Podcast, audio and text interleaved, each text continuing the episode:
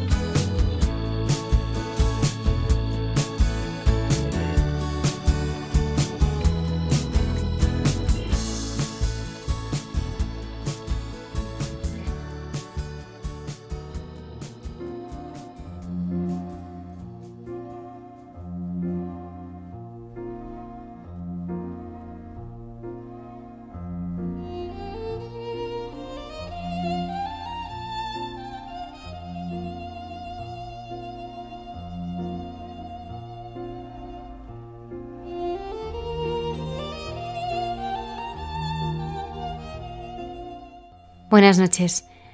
Una de las entrevistas que más repercusión ha tenido en la historia de nuestro programa fue la que hicimos al padre Ramón Mirada, conocido por Pachús. En ella nos contaba su fascinante historia de conversión que le llevó a romper con una espiral de destrucción y a ser sacerdote. Esta noche hemos querido conocer a su madre, Amelia Muñoz. Cruzó las líneas enemigas para que sus enfermos no muriesen de hambre, fue desterrada por poner a sus pacientes por encima de consideraciones políticas. La beata María Rafols, fundadora de las Hermanas de la Caridad de Santa Ana, fue consuelo de Dios para los hambrientos y heridos. La conocemos en Santos de Andar por Casa de la mano del padre Alberto Rollo. La arqueóloga y biblista Cayetana Jairi Johnson nos trae en Jesús en su tierra el episodio del hombre poseído por un espíritu inmundo, un paseo con sus hermanos de comunidad, rico en anécdotas, le sirve al padre Miguel Márquez para mostrarnos que Dios nos hace guiños. La hermana Carmen y José Manuel, en Entre tú y yo, dialogan sobre la fe y la ciencia.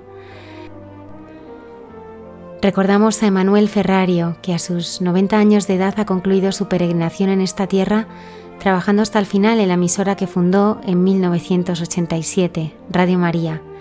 También nos ha dejado el magnífico compositor Enrio Morricone, un hombre de fe que decía que lo primero que hacía en el día era rezar una hora delante de su Cristo. Esta noche su música nos acompañará durante el programa. Saludamos a Antonio Escribano en el control o la redonda de las redes sociales. Gracias por acompañarnos.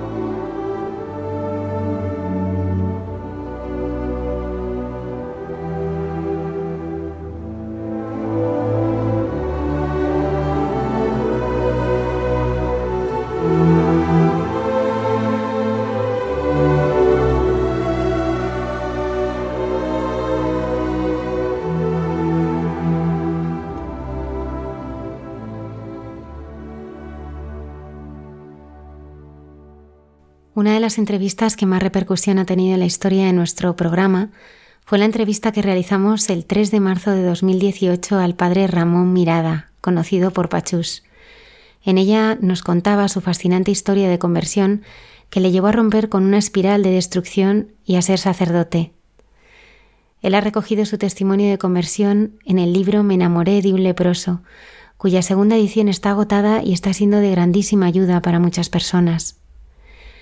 Esta noche hemos querido conocer a Amelia Muñoz, Meli, la madre del padre Pachús, y recordar algunos fragmentos de aquella entrevista. Buenas noches, Meli. Buenas noches, Almudena. Y yo encantada de estar aquí con vosotras en Radio María. Meli está casada con Ramón y tienes cuatro hijos. Cuatro. sí. Mira, Amelia es la mayor, luego va Ramón, luego Jaime y luego Ángela. Estos cuatro. ¿Siempre les has educado la fe, Meli?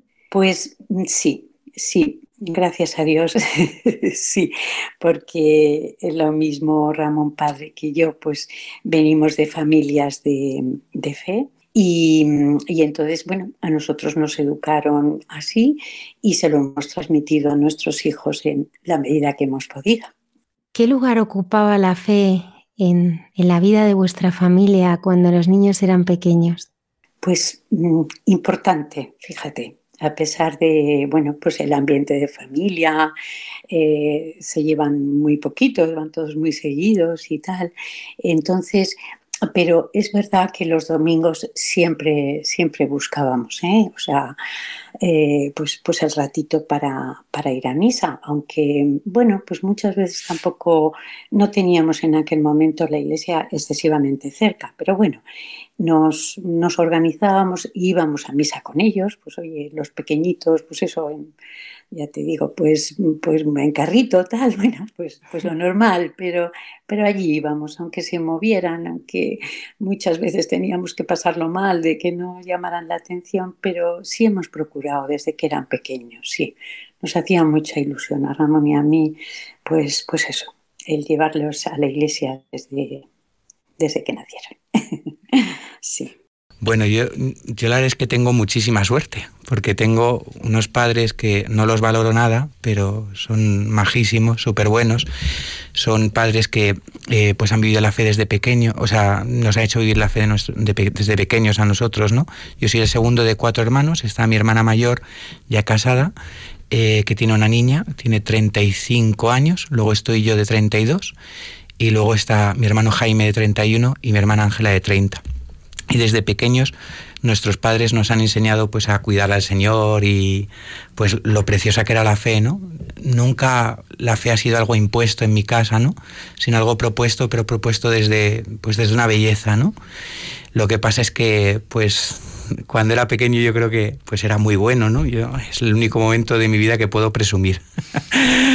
pero pero pues desgraciadamente pues me fui alejando un poquito del Señor y de todas estas cosas, ¿no? Yo he tenido, pues, como os decía, la suerte de tener unos hermanos muy buenos, ¿no? Pero es verdad, pues, que destacaban un poco en todo, ¿no? En estudios, eran más guapos que yo, eh, eran más listos que yo, eran más deportistas que yo. O sea, como que yo me veía un poco el inferior, ¿no? Incluso pues le echaba las culpas a Dios, ¿no? De por cómo, por qué me había creado así, ¿no? Yo no aceptaba mi historia, no aceptaba cómo Dios me había hecho, no aceptaba pues que, el Señor le hubiera dado tanto a los otros, incluso no solo a mis, a mis, a mis hermanos, ¿no?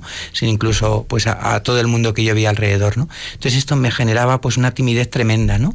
Entonces eh, yo recuerdo pues que de pequeño casi no tenía amigos, ¿no? porque pues a la gente le costaba tratar conmigo, pues tal vez porque yo me encerraba en mí mismo, ¿no? tenía un muro, no quería que la gente traspasara ese muro. ¿no? Entonces esto pues me hizo enfadarme con Dios, ¿no? dejar a Dios de lado, eh, echarle las culpas, echarle en cara, murmurar contra él y al final pues llegó un momento en el que pues creía que no existía, ¿no? Porque no podía existir alguien que me quisiera, que no me, que no me quisiera, ¿no? Dejaste tu trabajo también para cuidar a los niños. Sí, sí, sí, sí. Y me encantaba, ¿eh? me encantaba. Disfrutaba mucho, soy enfermera y bueno, aunque trabajé muy poquito tiempo, es verdad que, la entrega a los demás me, gustaba mucho. mi profesión, pero, pero bueno, pues em, al nacer la mayor, yo había contraído una, enfermedad en, el hospital, estuve la verdad es que bastante malita, tuve una, hepatitis a la vez que estaba embarazada de la mayor y, bueno, pues gracias a Dios todo, todo salió bien, la niña nació perfecta y entonces dijimos, bueno, me dijo Ramón, pues si te quedas en casa y la crías tú y tal. Y bueno, pues a los dos años nació Ramón, a los tres Jaime y a los cuatro Ángela. y ya decidí pues, pues quedarme en casa, a cuidarlos y, y bueno, con todo mi cariño hacer lo que pudiera por ellos. ¿Cómo era de pequeño Ramón Pachús? ¿Cómo era ese niño de pequeño? Un encanto, un encanto, muy rico. Era de verdad un niño muy, muy bueno, muy bueno. No, no, no nos dio así problemas de nada, o sea, era, era tranquilito, eso sí, era muy tranquilo. Y estaba muy metido quizá en su, en su mundo. ¿eh? Él tenía, pues eso, sus juegos, sus cosas, era quizá más independiente que los demás. Eso mm, sí, tengo que reconocerlo, que quizá él era más independiente, pero un niño muy bueno, muy bueno.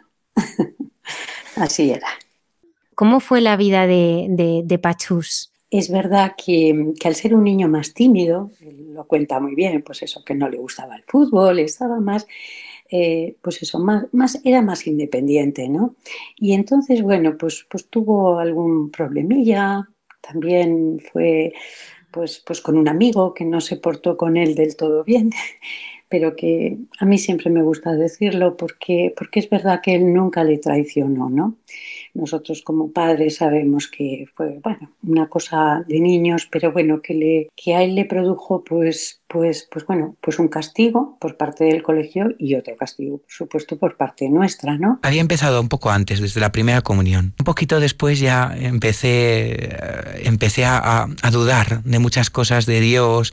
Eh, luego hubo un chaval, cuando era muy pequeño, yo creo que tenía, pues eso, la edad de primera comunión, que era el primer chaval que yo le había dado mi corazón y porque yo había sido siempre marginado con el bullying, todas estas cosas que siguen ahora, ¿no? Y este, por, también por mi timidez, yo era gordito, bajito, poco inteligente, ¿no? No sé, pues ese chaval me marcó un montón porque, bueno, destrozó, un problema infantil, ¿no? una tontería, pero para mí fue muy importante ese momento. Destrozó un, un, trabajo que llevábamos un año haciendo, ¿no? Y entonces me echó las culpas a mí. Yo, yo, yo, fui incapaz de defenderme, pero no, no tanto porque no quisiera defenderme, sino porque era incapaz de concebir la traición en un, en un chaval al que yo le había dado mi corazón, ¿no? Yo creo que ese fue el momento en el que me separé de Dios y no sé si tendría nueve o diez años, pero me acuerdo que en ese momento dije, o sea, no sirve de nada querer, porque si esto es lo que se te devuelve por querer, yo no quiero el amor, yo lo que quiero es quererme. Yo veo que a la gente le va muy bien si se quiere, pero cuando quiere a alguien, no le va bien. Entonces, ese fue mi proceso. Pero entonces ahí empezamos a notar que a lo mejor él necesitaba un poquito más de ayuda, ¿eh? porque, bueno, pues al ser así más tímido y entonces veíamos que, a lo mejor tenía alguna dificultad, ¿no?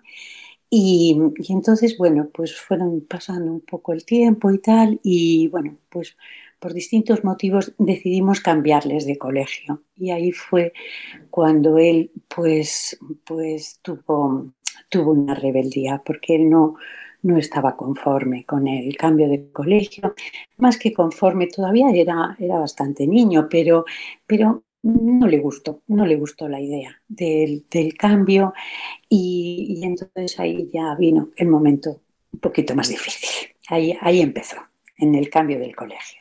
Pues a los 13 años eh, un poquito antes me cambiaron de colegio, un colegio religioso, mis padres pensando que tal vez eh, esto me podía ayudar, ¿no? Y es un colegio en el que solo duré tres meses, ¿no? un colegio en el que pues se me dio mucho cariño, pero yo no sabía aceptarlo, ¿no? Entonces, bueno, pues preocupados, pues me, echaron del colegio y me, me echaron... ¿Cómo fue afectando esta situación a la familia, Meli? Pues nos costó mucho, nos costó mucho porque, claro, veíamos que los otros pues habían adaptado fenomenal y, bueno, pues, pues unos les costaba menos que a otros, pero bueno, eran niños, digamos, dentro de la media. O sea que, que bien, lo iban sacando, empezaron a hacer amigos en el nuevo colegio y estaban bien, pero él no. Él no. Entonces, bueno, pues ya fue cuando nos llamaban del colegio, que, que, no se adaptaba, pues que hacía alguna faena, luego alguna un poquito más gorda. O sea, era un poco el llamar la atención. El llamar la atención, él estaba, pues, pues no estaba bien por dentro, no se terminaba de encontrar bien. También, pues, pues las amistades en aquel momento, pues pues no fueron quizá muchas veces muy oportunas y entonces ahí sí que un momento donde fue muy difícil, muy difícil. Decidisteis, Meli, llevarle un internado. Efectivamente, porque nos, nos llamaron del colegio diciendo que, que le expulsaban. Entonces, bueno, pues pues dijimos, adelante, ustedes mm, confiamos que, qué posibilidades nos dan, cómo podemos dejarnos ayudar. Y entonces, pues ellos nos dijeron que lo mejor era un internado. Entonces, con todo el dolor de nuestro corazón, porque porque bueno, pues no sabe, claro que el ambiente de familia para nosotros pues, pues lo valorábamos muchísimo y, y entonces pues claro, había un hijo que que se nos iba del ambiente familiar. ¿eh? Entonces, pues desde el domingo por la tarde hasta el viernes, pues Ramón no estaba en casa. ¿eh? Entonces, pero dijimos, ¿esto puede ayudar a nuestro hijo? Y nos dijeron, sí. Y entonces, pues miramos al cielo, rezamos, dijimos, Dios mío, pues adelante, adelante, si esto va a ser para bien de nuestro hijo, pues, pues venga, vamos a ello. Y así empezó su nueva etapa en, este colegio. Me, recomendaron ir a un reformatorio que estaba en Següenza, en la provincia de Guadalajara. Y pues eh, em, yo llegaba allí con dos problemas, ¿no? El primero es que eh, yo nunca había repetido. Entonces todos los que estaban allí habían repetido dos o tres veces. Entonces si yo tenía 13 años, pues todo el mundo en mi clase tenía 15, 16 años, ¿no? Y luego que yo llegaba después de Navidades, ¿no? Yo recuerdo el primer día en Sigüenza, claro, yo no había visto tanta, yo soy de Madrid, yo no había visto tanta nieve en mi vida, unas estalactitas de hielo tremendas y tal, y llego allí asustado, asustado, ¿no? Porque, mm, pues porque no conocía a nadie, ¿no? Ya en ese momento, pues em, había empezado un poco con alguna rebeldía, algunas cosas, eh, pero estaba pues realmente asustado, ¿no? Y todo el mundo se conocía ya, ¿no? Y yo, pues yo no no, no conocía a nadie, ¿no? Y los primeros días pues fueron bastante tristes porque nadie se acercaba a hablar conmigo, eh, todo el mundo me dejaba de lado, me miraba raro eh, y bueno, pues, pues la verdad es que fue o sea, viví los primeros días un poco con miedo, primero porque es un internado, ¿no? no has salido de tu casa en tu vida, pues sabes los fines de semana, ¿no? Pero pues era un internado donde se llevaba chavales con muchísimos problemas, ¿no? Problemas con drogas, problemas con delincuencia, problemas con cosas con padres, con cosas así, ¿no? Eh, y yo la primera semana que, estuve allí lo pasé fatal porque a un chaval le dieron una paliza tremenda, tremenda, y bueno, pues estuvo casi un mes en el hospital, o sea, entre cuatro le estuvieron pegando y tal, ¿no? Y claro, yo me asustaba, ¿no? Porque yo, pues era un macarrilla en ese momento, pero yo no llegaba a esos límites, ¿no? Yo, yo no, no, pues como mucho me había quejado a Dios, ¿no? Es verdad que en, en el otro colegio me habían echado por razones, pues no, pero, pero yo no había, yo no había visto drogas todavía, ¿no? Eh, en mi vida yo no había visto pues las cosas que vi allí, ¿no? No sé, muchas historias. A mí me hacía feliz eh, el pues el reconocimiento de los demás, ¿no? Yo era esclavo del que dirán, ¿no? O sea, el tema de la moda, el tema de la música, todas estas cosas, eh, las aficiones que yo tenía en ese momento, pues me acuerdo que me, refugiaba ¿no? En, en, en, las cosas que yo veía en la sociedad. ¿no? En ese momento estaba como muy marcado lo que se llamaban antiguamente las tribus urbanas. ¿no? Entonces a mí me empezó a gustar mucho eh, el, el, monopatín, ¿no? el skate, y no se me daba del todo mal, entonces empecé a patinar y esto me empezó a llenar pues, de, de muchos amigos. ¿no? Una cultura pues, en el que el graffiti, el hip hop, el skate, todo eso pues parecía como que, que, daba mucha importancia, ¿no? Lo que pasa es que era, eh, no digo para nada que los skaters sean falsos, ¿no? Sino que el mundo en el que yo me vivía era un poco falso, porque todo el mundo vivía con caretas, ¿no? Todo el mundo se ponía una careta, un disfraz de alguien que quería ser, pero que no era, para que fuera aceptado en la sociedad, ¿no? Y yo era el primero en disfrazarme, ¿no? Yo era el primero en el, que eh, me refugiaba en ese disfraz, ¿no? Y entonces no había relaciones de profundidad. Yo me daba cuenta de que lo que ya había vivido en mi hogar eh, no era lo mismo que yo vivía en ese ambiente, ¿no? Pero a mí me importaba tanto lo que la gente dijera de mí que, que, me daba igual, ¿no? ¿Y cómo fue su vida en, en Sigüenza? Te recuerdo diciendo que, que te levantabas a preparar el desayuno a los niños y claro, te faltaba también pachús y decías allí ahí estará, ¿no? Echando, echadas de menos. Muchísimo, muchísimo, muchísimo.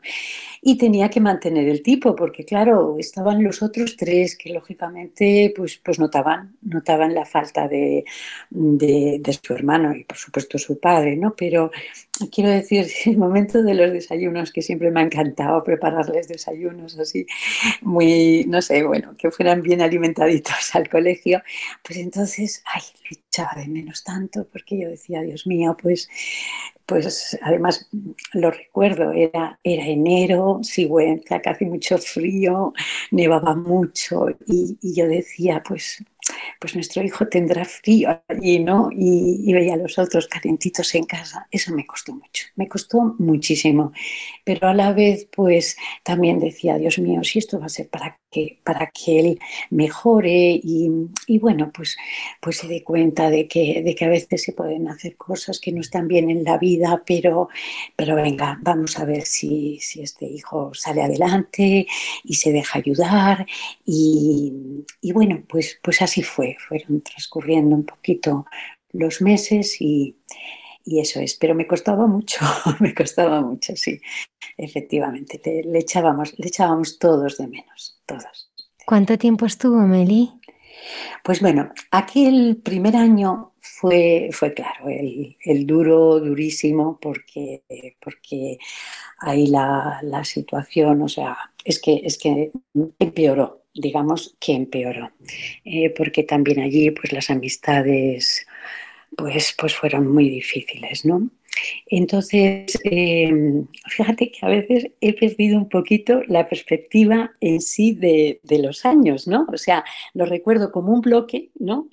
Que fue, bueno, pues ese, ese primer curso, que fue tremendamente difícil, pero, pero bueno, luego él ya, ya fue mejorando, ¿no? Y, luego fue él el que quiso quedarse al año siguiente. ¿Eh? O sea que esto también es muy bonito, de, lo mucho que luego allí le ayudaron. ¿eh?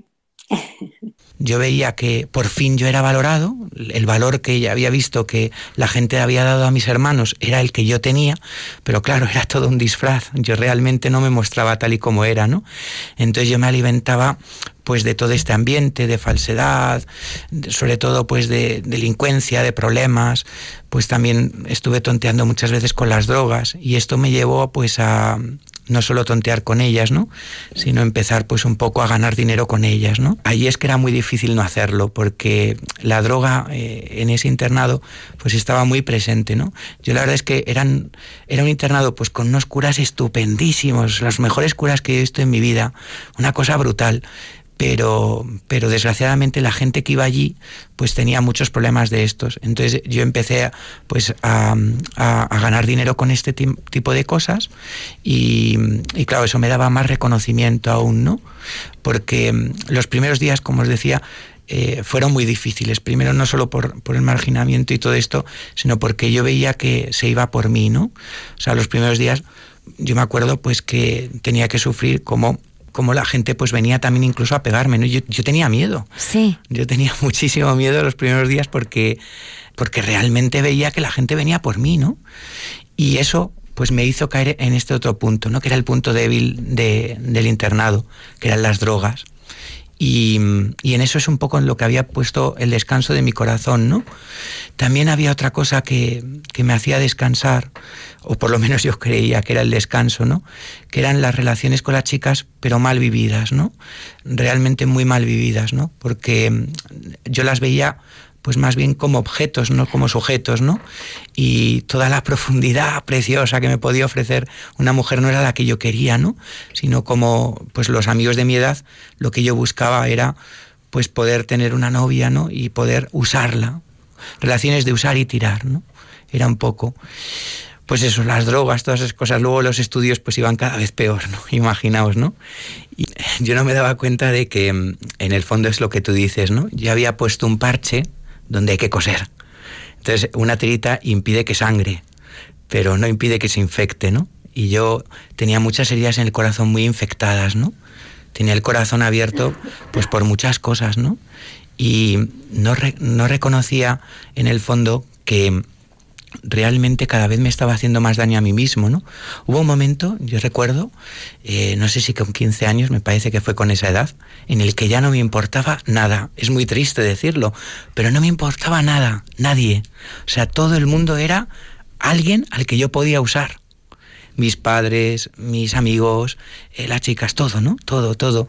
Y me acuerdo que un amigo me tentó, ¿no? Y me dijo, ¿a que no tienes narices ahora mismo a pintar todo el tren lleno de grafitis, ¿no? Y yo me acuerdo que cogí un Edding y un spray que tenía en, la mochila y empecé a pintarlo todo, ¿no? todo el vagón. Con la mala suerte, o mejor dicho, buena suerte, de que me pillaron. Y entonces, bueno, imaginaos, ¿no? En, el reforma, en el internado, eh, pues llega el director, que era un sacerdote, don Alfonso, muy majo, luego he tenido relación con él, y bueno, pues me empieza a decir que, que cómo se me ocurre hacer esto, que le han dado un chivatazo, que hay cosas de drogas, que sabe que yo estoy metido, que no sé qué tal, ¿no? Y me acuerdo, mis padres, ¿no? Me dice, mira, el castigo es que se lo digas a tus padres, ¿no? Yo hacía años también en el otro colegio en el que me pues en el que me habían echado, yo no había sido capaz de decírselo a mis padres, ¿no? Porque todavía pues existía ese, ese, ese respeto, ¿no? hacia la figura paterna que yo tenía, ¿no? Aunque ya os digo que mis padres todavía no contaban nada de mi corazón, ¿no? Pero yo no era capaz de partirle el corazón a mi madre, ¿no? Y me dijo, tienes que decírselo. Y llamé. Claro, mi madre sorprendía a las 11 de la noche llamándole cuando se suponía que tenía que estar en la cama, ¿no? Me acuerdo que mi madre llorando, mi padre en el otro teléfono, todavía no existían los teléfonos móviles, todo en teléfono de casa, tal. Y me acuerdo que me dijeron que les dijo el, director, dice, tenéis que venir el viernes, ¿no? Y hay una imagen que nunca se me va a olvidar, nunca. Y es, bueno, yo una tensión todo, toda la semana pensando, Dios mío, mi padre me cruza la cara. Porque mi madre es todo corazón y mi padre es también todo corazón, pero es el que tiene que poner las pilas en casa y siempre ha sido así, ¿no? Y nunca se me olvidará que ese mismo día, cuando salieron del coche y yo estaba en la puerta, eh, salieron y se, se pusieron de rodillas para pedirme perdón. Y claro, a mí eso me descolocó, ¿no? Decía, pero pedirme perdón a mí si yo he sido el que os he hecho esto, ¿no? Por eso digo que qué distintos sean mis padres y yo, ¿no? Porque mis padres eran incapaces de quererse, porque toda su capacidad la habían depositado en quererme. Por eso es muy difícil querer a alguien cuando toda tu capacidad la pones en quererte para poder quererle hace falta dejar de quererte. Y eso es lo que yo descubrí ese día, ¿no? Todavía me quedaba mucho pues para encontrarme con el Señor, pero es verdad que ese acontecimiento me marcó, ¿no? Porque mis padres no fueron duros en ese momento, ¿no? Sino que ellos lo que querían era ayudarme. O sea, realmente querían ayudarme, como el padre de la parábola del hijo pródigo, ¿no? Que dice que le ve de lejos, eh, se le echa el cuello, le pone el anillo, es que esa es mi vida. O sea, yo cuando, cuando ya muchos años después leí lo del hijo pródigo decía, este es mi padre, este, este hombre que, que Jesús cuenta en una parábola tiene nombre y apellidos. Se llama Ramón Mirada, es mi padre. O se llama Amelia, es mi madre. Pero es que tiene nombre, ¿no? O sea, eso es lo que yo descubría. ¿Qué fue lo que realmente hizo caer del caballo a, a Pachus? ¿Cómo se cayó el del caballo?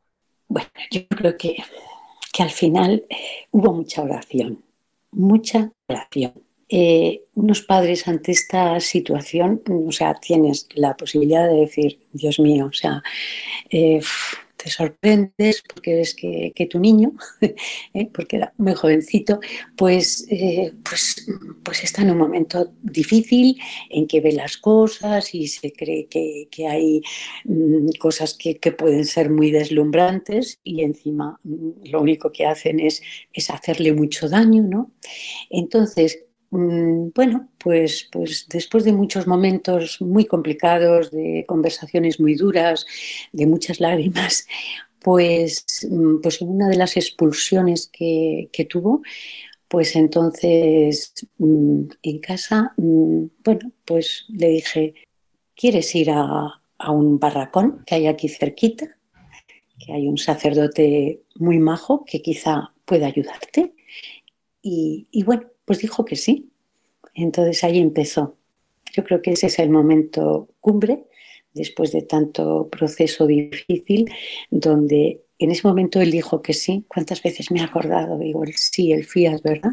Pero sin saber muy bien, no sé, también muchas veces lo, he pensado, digo, pues, pues, mm, no lo sé, dijo que sí. Y entonces, bueno, pues a raíz de ahí empezó una etapa maravillosa recuerdo pues que se iba cruzando todo el rato en mi cabeza una idea pues que me desesperaba, ¿no? Yo creo que ha sido lo que más me ha desesperado en la vida, que era la idea de pues la idea del suicidio, ¿no? Porque por dos razones. ¿Te lo planteabas? Sí, mucho, todos los días. Todos los días. Y todos los días tenía que encontrar un motivo por no por no hacerlo, ¿no? Para no hacerlo. Y la verdad es que ah, yo creo que esto no sé, los que hayan tenido esta experiencia, por lo menos es mi, impresión, ¿no? Yo creo que se produce por dos cosas siempre, ¿no? La primera es porque no sabes querer, porque el que sabe querer es feliz. Y luego la segunda razón es porque no te quieres. Llega un momento en el que te has querido tanto que al final te dejas de querer. Porque el amor explota, ¿no? Porque el amor, el amor a uno mismo, la vanidad, el orgullo, todo eso te acaba destruyendo porque nunca llegas a ser quien quieres ser, ¿no? Y, ese, era, ese era mi problema, que yo no, que, no sabía querer y, ya no me quería a mí mismo, ¿no?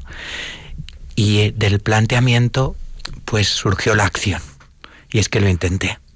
Llegó un día en el que lo intenté. Y mi angelito de la guarda, que es mi hermana pequeña, que también la casé hace unos años, eh, y tiene ya su primer hijo, que además es hijado mío, ¿no?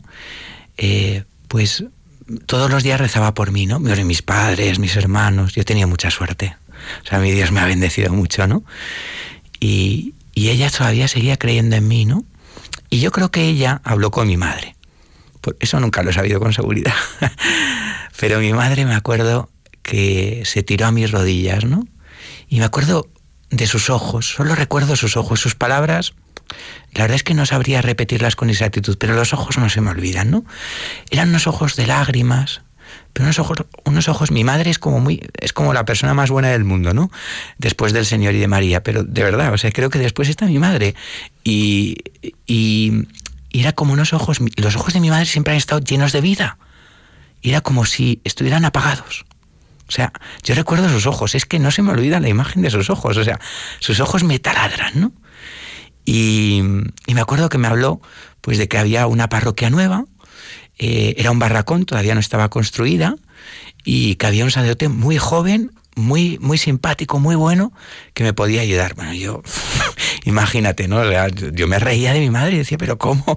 Llevo tantos años fuera de la fe, ¿cómo se me ocurre esta hora, no? Pero es que en ese momento fui como incapaz de decirle que no, porque por esos ojos, o sea, porque decía, mira, es que aunque sea, no le quiero hacer más daño, que aunque por una vez no le, no le haga más daño. Yo pensaba, yo qué sé, pues le contaré, me inventaré un, algo y ya está, y dejo a mi madre tranquila, y así no es pesada, no me dice tal. Tampoco mi madre ha sido nunca pesada, ¿eh? Ha sido pesada con Dios, conmigo nunca. O sea, mi madre tenía muy grabado esto que, que, le dijo em, San Ambrosio, Santa Mónica de San Agustín, ¿no? Dice, no le hables tanto a él de Dios, háblale más bien a Dios de él, ¿no? Meli, ¿cómo era tu oración en este tiempo de cruz, tus lágrimas, en aquellos momentos como Santa Mónica? ¿Alguna vez llegaste a, desesperar y a pensar que no lo, no lo recuperarías? Mm, sí, la verdad es que tengo que decir que sí, porque además es que soy muy llorona, muy llorona.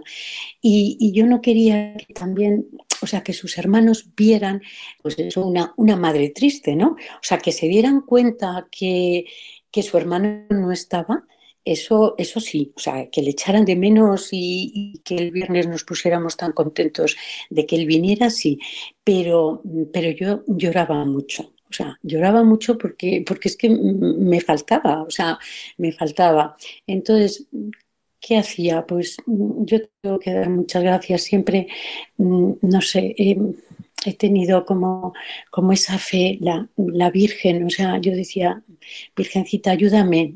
Tengo una costumbre que, que bueno, pues, pues mantengo. Yo tenía allí en la otra casa una, una Virgen de, piedra, bueno, más o menos grandecita, que por supuesto me he traído a esta casa donde vivimos ahora.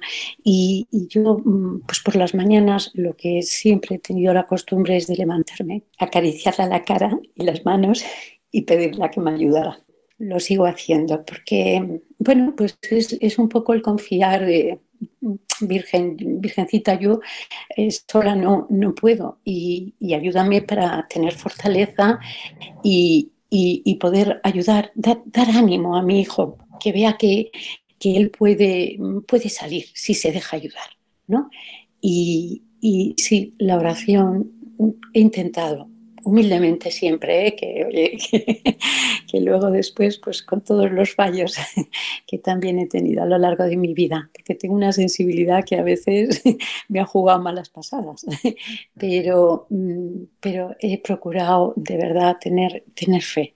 Y, y, sobre todo eso, mirar mucho a la Virgen y, y decir, venga, Virgencita, échame una mano. Y es que la oración de mi madre, las rodillas de mi madre por lo que estoy hoy aquí.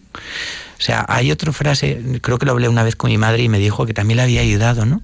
Esto de que dice Jesús en el Evangelio que, que hay demonios que solo salen con la oración y la penitencia, ¿no? Y, además es curioso, Jesús no dice que Él los ha echado porque Él es Dios, sino dice que los ha echado porque ha rezado y ha hecho penitencia, ¿no? Y esta a mi madre se le quedó muy marcado, sabía que tenía que hacer penitencia por mí, orar por mí. Y yo creo que eso fue lo que removió mi corazón para que yo me decidiera ir. Meli, ¿cómo es ese cambio de Pachus?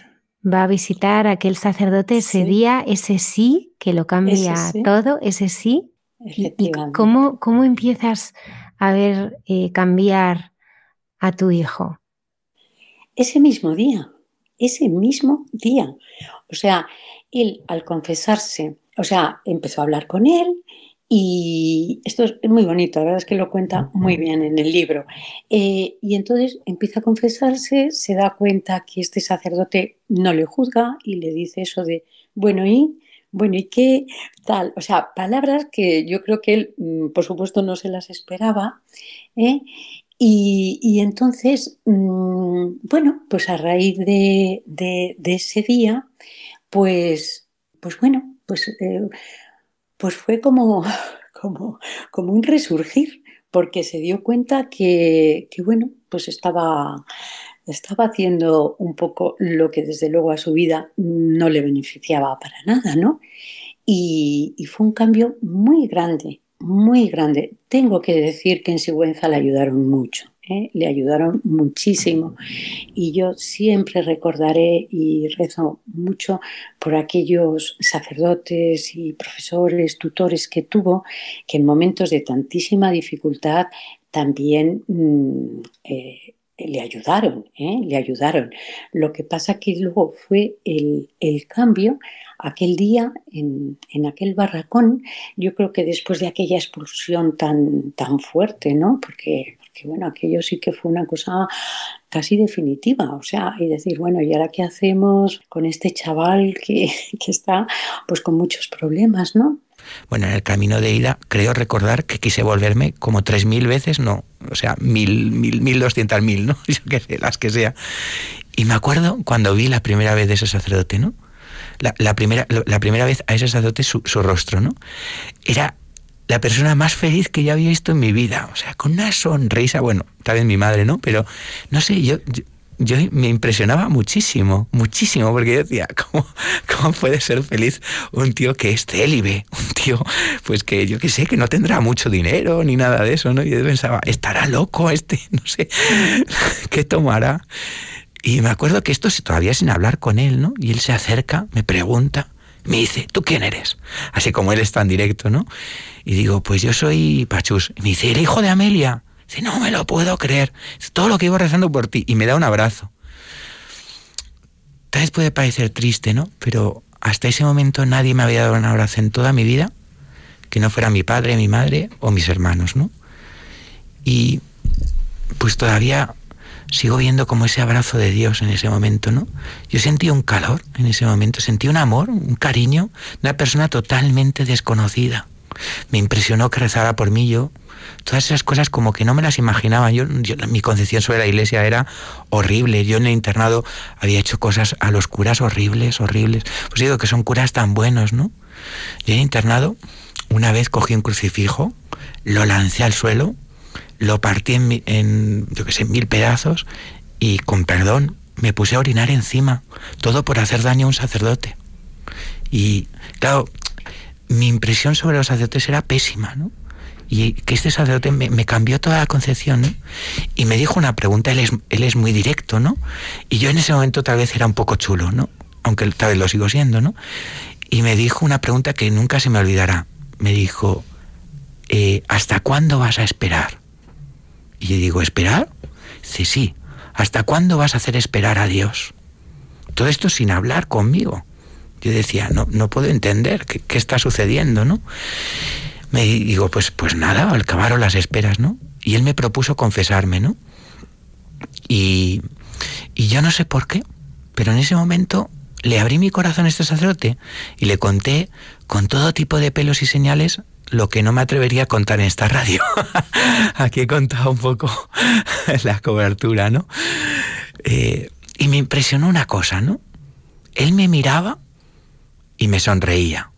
Entonces yo decía, una de dos, o no se entera o no me hace caso, porque no podía entender que yo le estuviera contando todo esto y que él, no sé, sonriera. La reacción yo esperaba que fuera o que llorara o que se enfadara o que dijera, pero tío, ¿cómo puedes hacer esto? No sé qué. No entendía la reacción, es que no la entendía. Y, me acuerdo que me puso pues el crucifijo que, tengo en la mano, ¿no? Y me dijo, pero tú no has mirado cuánto te mira Dios. Vamos, ya has mirado cuánto, has pecado. Ahora mira, cuánto te ha amado Dios, ¿no? Y claro, me dice, mira, mira su corona de espinas, mira, mira sus manos, mira sus pies.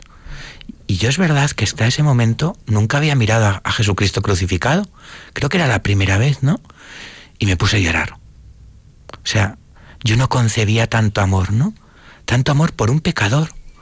No, lo concebía, ¿no? Pues este sacerdote me dijo que, Jesús era el hogar de la misericordia, que era el hogar de los pecadores, ¿no? Y, que Él me quería, ¿no? Que me quería tal y como yo era, ¿no? Que no me juzgaba, que no, no pensaba mal de mí, que no me miraba mal, ¿no? Realmente, o sea, cambió mi vida ese día por esto, ¿no? Me dijo, no le cuentes a Dios lo grandes que son tus pecados, más bien cuéntale a tus pecados lo grande que es Dios, lo bueno que es Dios, ¿no? ¿A qué habláis de gente buena? Pues es que yo solo sé hablar del más bueno, de Dios, ¿no? O sea, Dios es que es, es el más bueno, ¿no? Porque si me puede querer a mí, es que puede querer a cualquiera, ¿no? No sé, la verdad es que ese día cambió todo, ¿no? Me enamoré del Señor, ¿no? O sea, me enamoré, pero porque veía que Él se había enamorado de un pecador como yo, ¿no? Entonces no lo concebía. Y, entonces, a raíz de, aquel día, de aquella confesión, entonces este sacerdote le dijo, bueno, pues ahora ya que, ya te has confesado, Dios te ha perdonado, eh, pues ahora me vas a ayudar, me vas a ayudar en la misa y, y te vas a poner un alba, me encanta decir la palabra alba porque, porque fue mm, pues, pues, pues el cambio. El cambio, él ya pues, pues vio que, que Dios le quería y a raíz de ahí, poquito a poco, con muchos altibajos, porque claro, pues todavía le quedaba, pues eso, mucho periodo de formación, en, en, los estudios pues le costaba y todo. Pero a raíz de ese día no ha faltado ni un solo día a misa. Esto a mí me emociona me emociona, porque, mm, porque bueno, fue lo que le ayudó. Ese día fue cuando él también se dejó ayudar. Y pues me acuerdo que me quedé a misa, ¿no? Y comulgué después de muchísimos años, ¿no? Y ahí me enamoré de la Eucaristía, ¿no? Y todo, todo era como, como, como un regalo, ¿no? O sea, de repente que descubra a la Virgen María, otro regalo más, ¿no? O sea, como Jesús quería darme todo, o sea, realmente es que se quería quedar sin nada, ¿no? Yo lo valía todo, valía hasta la última gota de su sangre. Entonces, no sé, bueno, lógicamente fue difícil dejar todo lo de las amistades. Meli, ¿cómo es su encuentro con el Señor? Hasta el punto de dar la vida ya por Él y darle todo. Claro, pues él siguió con los estudios poco a poco, luego estuvo en otro colegio, hubo también una JMJ que también le, ayudó mucho. Y bueno, había un poco de todo, porque claro, es que era, era un cambio mm, súper, súper brusco, naturalmente. Pero bueno, pues él lo intentaba, intentaba sacar los, los estudios, ya tenía más amigos y, bueno, pues con los baches normales que, nos da la vida y mucho más en, ese momento, que su personalidad todavía era, era lógicamente muy frágil, pero, pero bueno, este sacerdote ya pues, pues le fue siguiendo, él también, tenía conversaciones con él, charlas, confesiones, y ahí fue, ahí fue donde poco a poco él iraba al cielo. Me gusta volverlo a decir. sí. Cuando Ramón nos dice que se va al seminario, ¿cómo, cómo vivisteis ese, ese momento? Ay, Dios mío, qué emoción, qué emoción más grande, qué emoción. Pues, pues nada, ilusionadísimos los dos. Ramón padre y yo, bueno, nos quedamos. Pero es verdad que, que sí que mm, con toda esa alegría que te da sobre todo pensando en esta transformación tan, tan impresionante, ¿no? Pues, mm, pero mm, sí que le dijimos, mm, te lo has pensado, adelante, pero si vas a ser sacerdote, un buen sacerdote, un santo sacerdote, ¿no? Yo ahora lo veo también con sus hermanos, casados, que seáis cada uno ¿no? en, lo que, en lo que decide seguir y, y que sea su vida pues con todas, con todas las dificultades, con todas las caídas, pero yo sí que recuerdo y luego tuve bastantes conversaciones con él y yo le decía, hijo mío, sí, de verdad, vamos, es que es, que es maravilloso, maravilloso mm, que te hayas decidido. Su lema sacerdotal me encanta, el gastarse y desgastarse, pero, pero me parece tan, tan decisivo en la vida. O sea, tú has tomado esta decisión, adelante, pero para ayudar y para, para que seas eso, un, santo sacerdote, con la ayuda de Dios y con todas tus debilidades, porque, porque a ver, es que eso mm, también a veces, muchas veces, el, el, decir, bueno, soy muy humano y me equivoco y tal, eso, eso da también mucha humildad, ¿no? Y vuelvo a decir que no le va a gustar que lo diga, pero mm, es una cualidad que admiro de él. Creo que, que él es humilde. Entonces, pues, pues dejarte ayudar por Dios y, y ayudar a los demás. Y adelante, nos pusimos muy contentos. Pues sentí que Dios me llamaba a ser sacerdote. Entonces, claro, yo descuadrado por todos los sitios, ¿no? Porque además es que Dios no me había dejado mucho tiempo para que le conociera, ¿no? Me había dejado seis meses. Entonces, claro, yo estaba, pues estaba muy, muy enamorado de él, pero no, no, me imaginaba que en ese sentido todavía seguía concibiendo pues que mi vida sería con una mujer, ¿no? Pero ya desde un plano cristiano, con muchos hijos, yo soñaba con ser como mi padre, querer, querer una mujer como había visto a mi padre que era mi madre, ¿no? No sé, todas esas cosas, ¿no? Yo pensaba que me había vuelto loco. Es más, cogí el teléfono a las 2 de la madrugada, llamé a este sacerdote y le dije, me he vuelto loco, mira lo que me ha pasado. Y este sacerdote con una paz tremenda me dice, ya lo esperaba. Dice, pero vamos a ver, pero si es que, pero si tú me conoces, pero mira de dónde me has sacado, ¿cómo lo puedes esperar, no? No me lo podía entender, no lo podía entender, ¿no? Me acuerdo esa mañana contándose a mis padres, mi madre llorando, claro. Mi madre ya no podía concebir que estuviera en la iglesia, mucho menos tener un hijo sacerdote. Le había tocado el gordo. Y a mí me hace la gracia la gente que echa la lotería, ¿no? La gente lo que tenía que hacer es rezar y te tocaría el gordo. A mi madre le tocó, pero por rezar, no por echar la lotería, ¿no? Le tocó el gordo, de verdad, no sé. Así es como lo he visto yo siempre. Y mi padre igual, mis hermanos igual, no sé, todo un descubrimiento. Yo no sabía lo que era un seminarista, no sabía lo que era un sacerdote. Me acuerdo la primera vez que vi un diácono. Claro, yo veía a un, un hombre con alzacuellos, le pido confesarse y me dice que no puede porque es diácono. diciendo, ¿esto qué es? ¿Esto será una secta o algo así? Esto es rarísimo, ¿no? No lo entendía, es que no lo entendía. Entonces, nada, empecé a descubrir el seminario, los seminaristas, majísimos, o sea, y, cada vez, o sea, esto era un discernimiento y en ese momento tenía una inquietud de que realmente había una llamada, ¿no? Estaba esa certeza en mi corazón, pero esa certeza pues también se la tenía que entregar a la iglesia, ¿no? Y, y pues en el seminario yo he tenido siempre la certeza de que Dios me llamaba. Meli, el día de su ordenación, al verlo allí tumbado en el suelo, ¿qué, pasó uh. por tu cabeza? Ay, Dios mío, muchísimas cosas, muchísimas cosas. Bueno, fue, fue muy bonito. Voy a contar un poquito antes. O sea, cuando ya de repente allí en el, en el, Cerro de los Ángeles, o sea, bueno, pues nosotros allí, puestecitos, como estábamos todos los padres, tan, tan bonito, tan, tan cerquita del altar.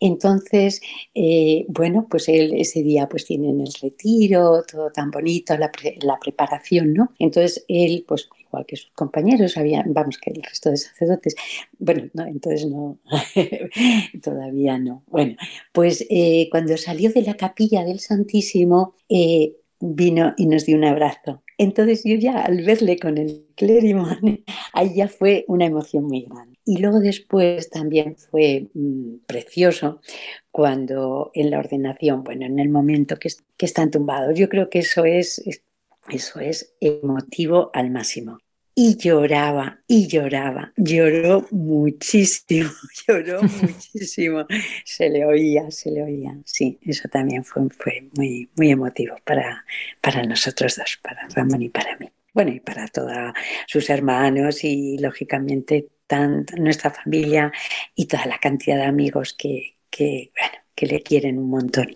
efectivamente. Ordenarme ha sido no sé qué bestial. O sea, es que cuando te pone las manos el obispo y ves que tu alma cambia y que eres de Jesucristo y que Jesucristo, toda eternidad, ¿no? Que, que, me ha escogido Él, ¿no? Me acuerdo de la primera misa, o sea, no concebía tanta alegría, ¿no? tanto amor. O sea, y todavía me sigo conmoviendo cada vez que le cojo, ¿no? O sea, porque, porque le veo tan pequeño, ¿no? Me acuerdo de eso que decía el cura de Asno, que cuando consagraba le decía a Jesús, le decía, si supiera que toda la eternidad no la vamos a pasar juntos, ahora no te suelto y a la fuerza la tenemos que pasar, ¿no? Y, a veces lo digo al Señor, ¿no? pero lo que me sorprende no es eso, sino que Él quiera pasar toda la eternidad conmigo, ¿no? Y es que ya me ha dado ciento por uno, o sea, cada vez que celebro misa lo pienso, digo, es que merece la pena todo, todo, absolutamente todo, ¿no? Todo. ¿Cómo es para una madre participar en la Eucaristía que celebra su hijo? Un trocito de cielo. es que es así, es así, es así, sí, es, muy emotivo, es muy emotivo. Me encanta cuando podemos asistir a alguna misa eh, con él, o sea, que, celebre. Ahora no siempre es fácil por, por, la situación y además él, pues lógicamente, tiene su parroquia y tiene sus feligreses pero, pero cuando podemos estar o cuando nos ha podido celebrar en casa o momentos súper emotivos, pues es, es muy emocionante. Sí. De madre a madre, ¿cómo ha sido tu relación con la Virgen en todo, en todo este proceso, ya que también sufrió con, con su hijo? Muchísimo, muchísimo. Hay una frase que es esa, una madre no se cansa de esperar y Siempre, siempre, o sea, de verdad que la Virgen yo, yo la pido, sí, necesito pedírselo muchas veces y por cualquier motivo, o sea, en la vida misma, Madre, ayúdanos, ayúdanos, porque, porque a Jesús por María, ¿no? Meli, ¿qué le dirías a aquellos padres que nos están escuchando y que están viviendo situaciones de, de dificultad con sus hijos? Que mucho ánimo, mucho ánimo y mucho querer, mucho querer. Mm, hay que querer mucho, hay que abrazarlos, hay que, decir, venga, Dios mío, tienes esta dificultad, tienes esto, pero hijo mío, eh, puedes, puedes, puedes, déjate ayudar, em, pon, todo tu cariño, pon tu interés y, piensa que, que para Dios nada es imposible. Pídeselo, pídeselo igual que se lo pido yo, ¿no?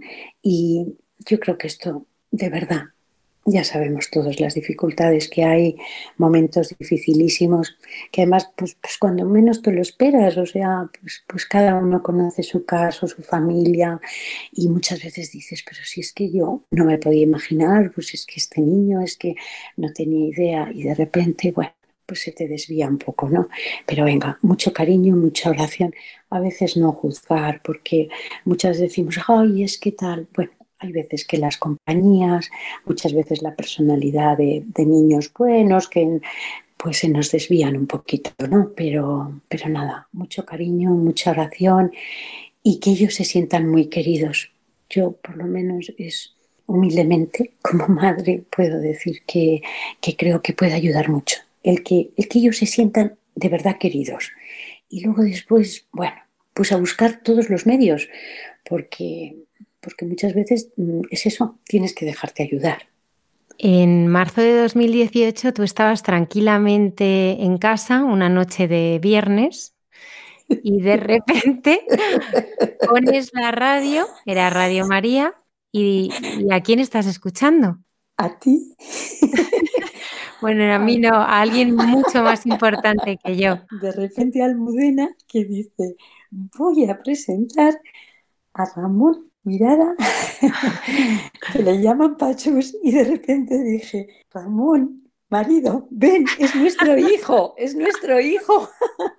no nos había dicho nada, por supuesto, no nos había dicho nada. Y allí nos quedamos los dos, Dios mío, emocionadísimos, escuchando su testimonio. Es verdad que había cosas que ni siquiera nosotros como, madre, como padres, eh, eh, detalles un poco bueno, muy, muy personales, pero bueno, de, todas, de muchísimas dificultades que tuvo, pero algunas, mm, bueno, pues, mm, pues las escuchamos también ese día, o sea, y fue decir, Dios mío, ay, Dios mío, la fe, la fe mueve montañas.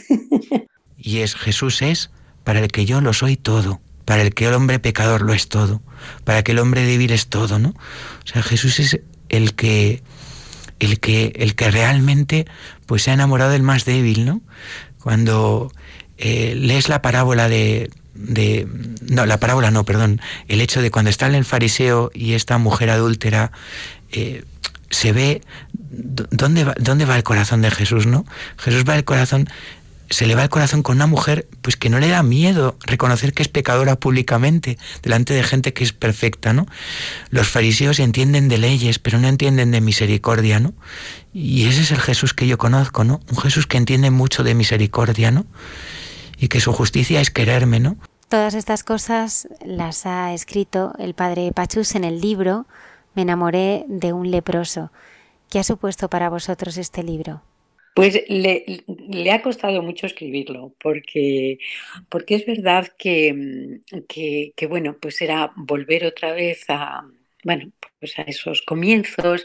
Luego después, pues él siempre ha dicho que, bueno, pues ahora eh, tiene poco tiempo y, es que esto es, mm, a mí la verdad que, que, también me gusta, o sea, que tenga poco tiempo significa que es que lo dedica todo Dios, a su oración, y a sus feligreses. Entonces esto es maravilloso porque es para lo que se ha ordenado, ¿no? Entonces eso, esa parte es, es estupenda, pero claro, se lo pidieron y le insistieron y como el año pasado él estuvo un poco malito, pues entonces ahí tuvo tiempo y, y bueno, pues escribió el libro, escribió el libro, sí, sí, así fue. Así fue, pues, pues también emotivo, porque claro, pues al principio, pues cuando terminó, pues nos lo pasó a, bueno, a ciertas personas, pero bueno, pues a, Ramón y a mí para que lo, lo, leyéramos y, bueno, pues nos emocionábamos otra vez de, ver esta, esta historia que, que al final es la historia de su vida.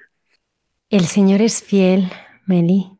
Mucho, mucho, muchísimo, muchísimo, muchísimo merece la pena, merece la pena estar cerquita y cada día más. Y, es lo que tenemos que pedir, Dios mío, estar cerquita. Meli, ¿qué ha supuesto para los hermanos de Pachus el que pues él sea sacerdote? Sí, sí que lo fue, sí que lo fue. Anda, este decían, pero bueno, pero tal, pues el, el argot de, de familia, ¿no?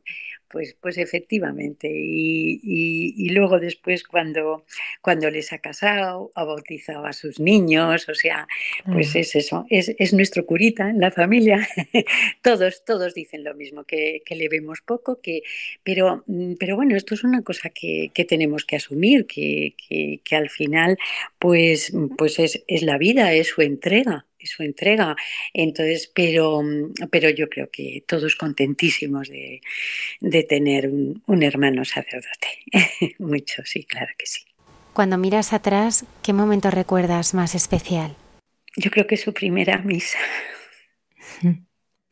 su primera misa fue, mm, fue decir, Dios mío, o sea, es que, es que está, está consagrando, está, ahora sí que está más cerca de ti imposible. Dios mío, Dios mío, dale, dale, dale esta vocación que le has dado, manténla y si Dios quiere, si tú quieres, y, luego pues, pues mm, con, las dificultades de, familia que todos tenemos, pero mm, muchísimas gracias, Dios mío. Ese fue mi momento en su primera misa. Muchas gracias, Meli, por enseñarnos que no podemos cansarnos nunca de esperar. Así es, así es. Adelante. Dios nos quiere.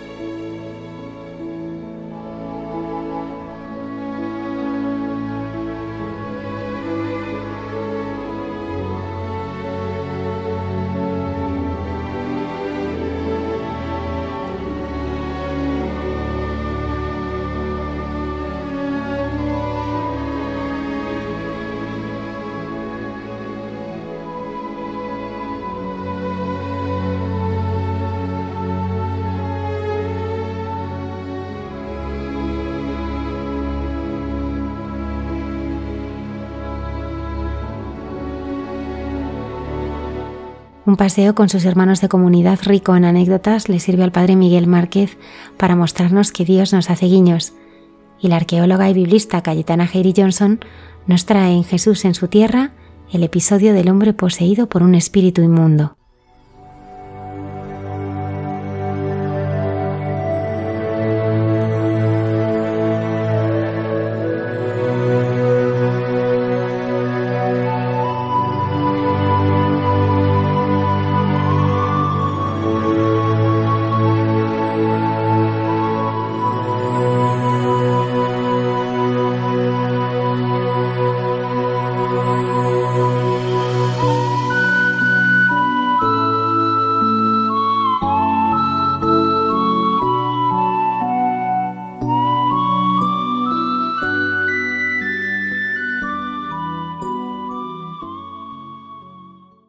Noches a todos.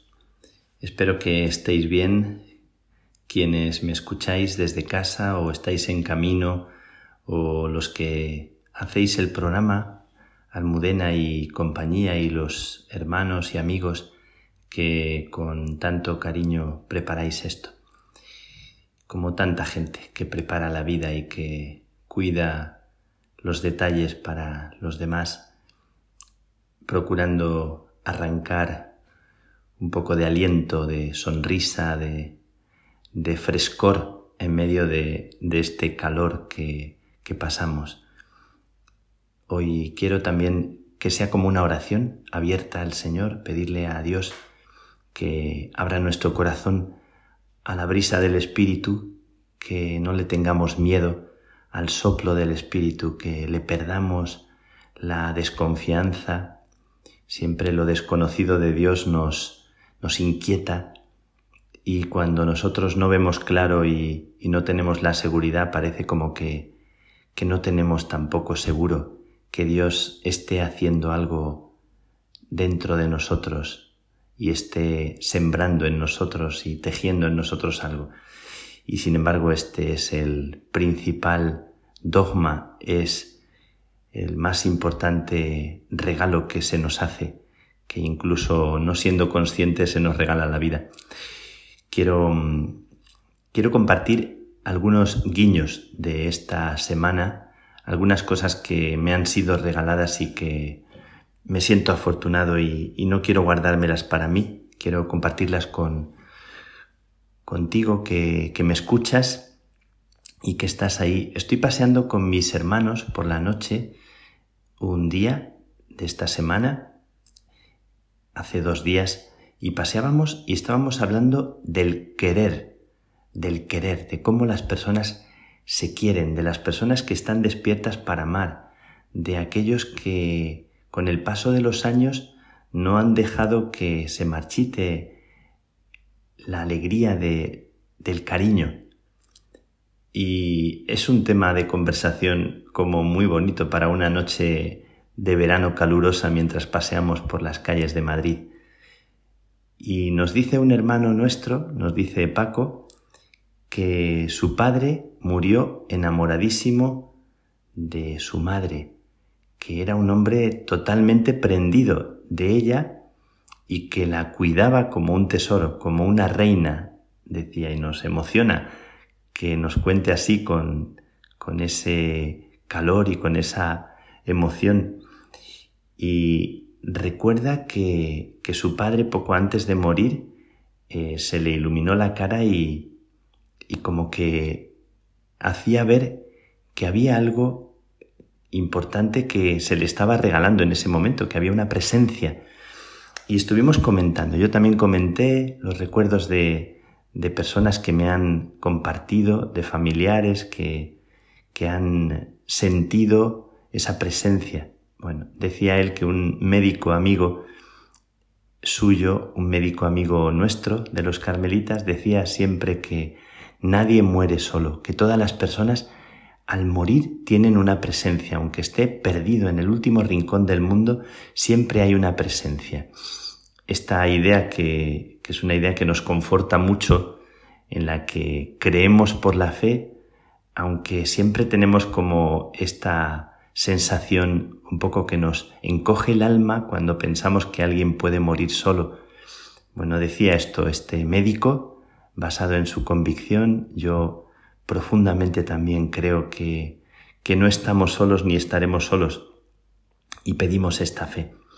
Bueno, lo que contaba Paco, lo que contaba mi hermano de comunidad, me recordaba y recordamos el diario de Noah, aquella novela que fue película también en la que un hombre relata los recuerdos de sus amores de juventud y relata lo que, lo que recordaba de, de jovencito cuando se enamoró apasionadamente de la que luego sería su mujer. Y lo cuenta desde la ancianidad y lo cuenta visitando en el hospital donde está su, su mujer, ya con la cabeza perdida casi del todo, pero en algunos ratos consciente.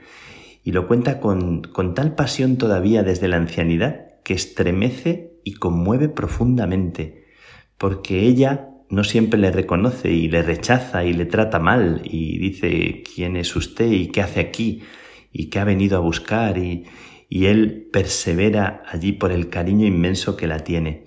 Y en algún momento, en algún momento ella tiene instantes de lucidez y en esos instantes eh, son momentos preciosos de, de encuentro y él da por válido y por bueno todo el sufrimiento, todo el desconocimiento de ella en la mayoría del tiempo por esos instantes que le vuelven a hacer recuperar la alegría de, del cariño que ella también había sentido por él.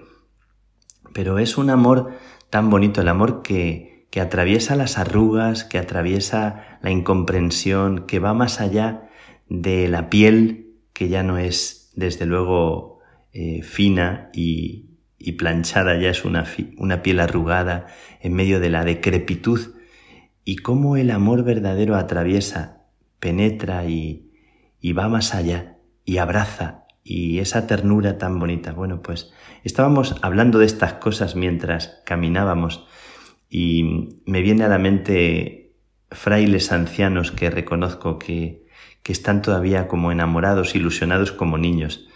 Esta tarde he llevado a, a un padre carmelita que tiene 94 años, eh, trasladado a otro lugar, con 94 años porque él lo ha pedido, porque él quiere ir a otro lugar para buscar otros aires. Está disponible para el camino y siempre está disponible para la broma, para el juego, para la pregunta, para dejarse preguntar.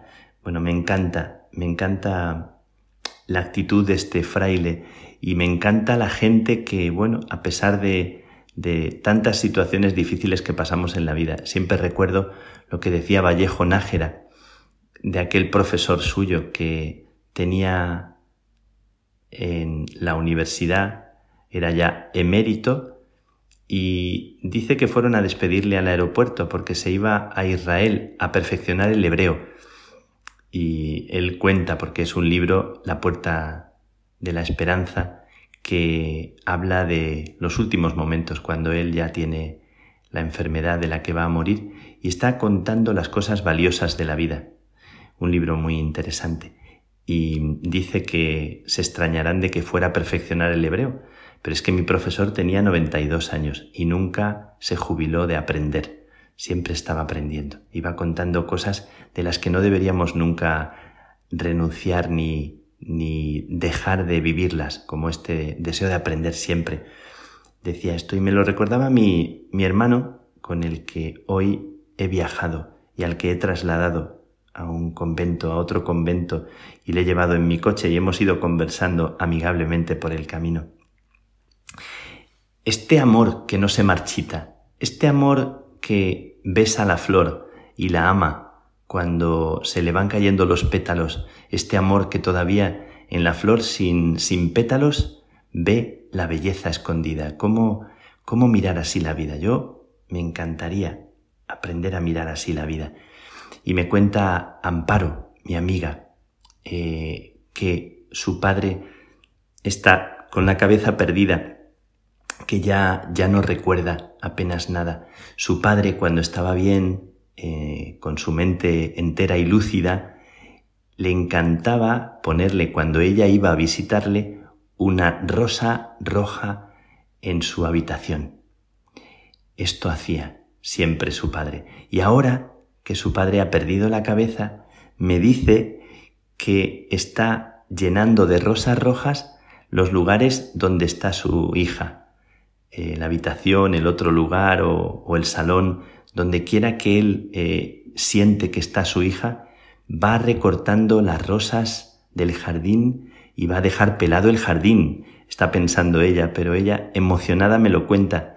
Me dice, fíjate qué cosa tan, tan bonita. Mi padre, que tiene la cabeza perdida, no recuerda apenas nada de lo que acaba de pasar, y sin embargo ha conservado el cortar rosas rojas para su hija, por el amor que, que todavía conserva en medio de su inconsciencia, ¿verdad? Como eso que permanece ahí, ¿no? Me parece que es un ejemplo de cómo lo más importante permanece en medio de nuestro no saber de nuestro estar perdidos, igual que el amor de un niño que es amado sin saberlo, sin darse cuenta, lo sabe su piel, lo sabe su alma, lo sabe su corazón, y su futuro dependerá mucho de cómo ha sido querido, aunque él no sea consciente, como ahora mi sobrino Leo, que es el hijo de mi hermano Quique, que lo sostiene, hay una estampa preciosa de él sobre el pecho de mi hermano como dormidito,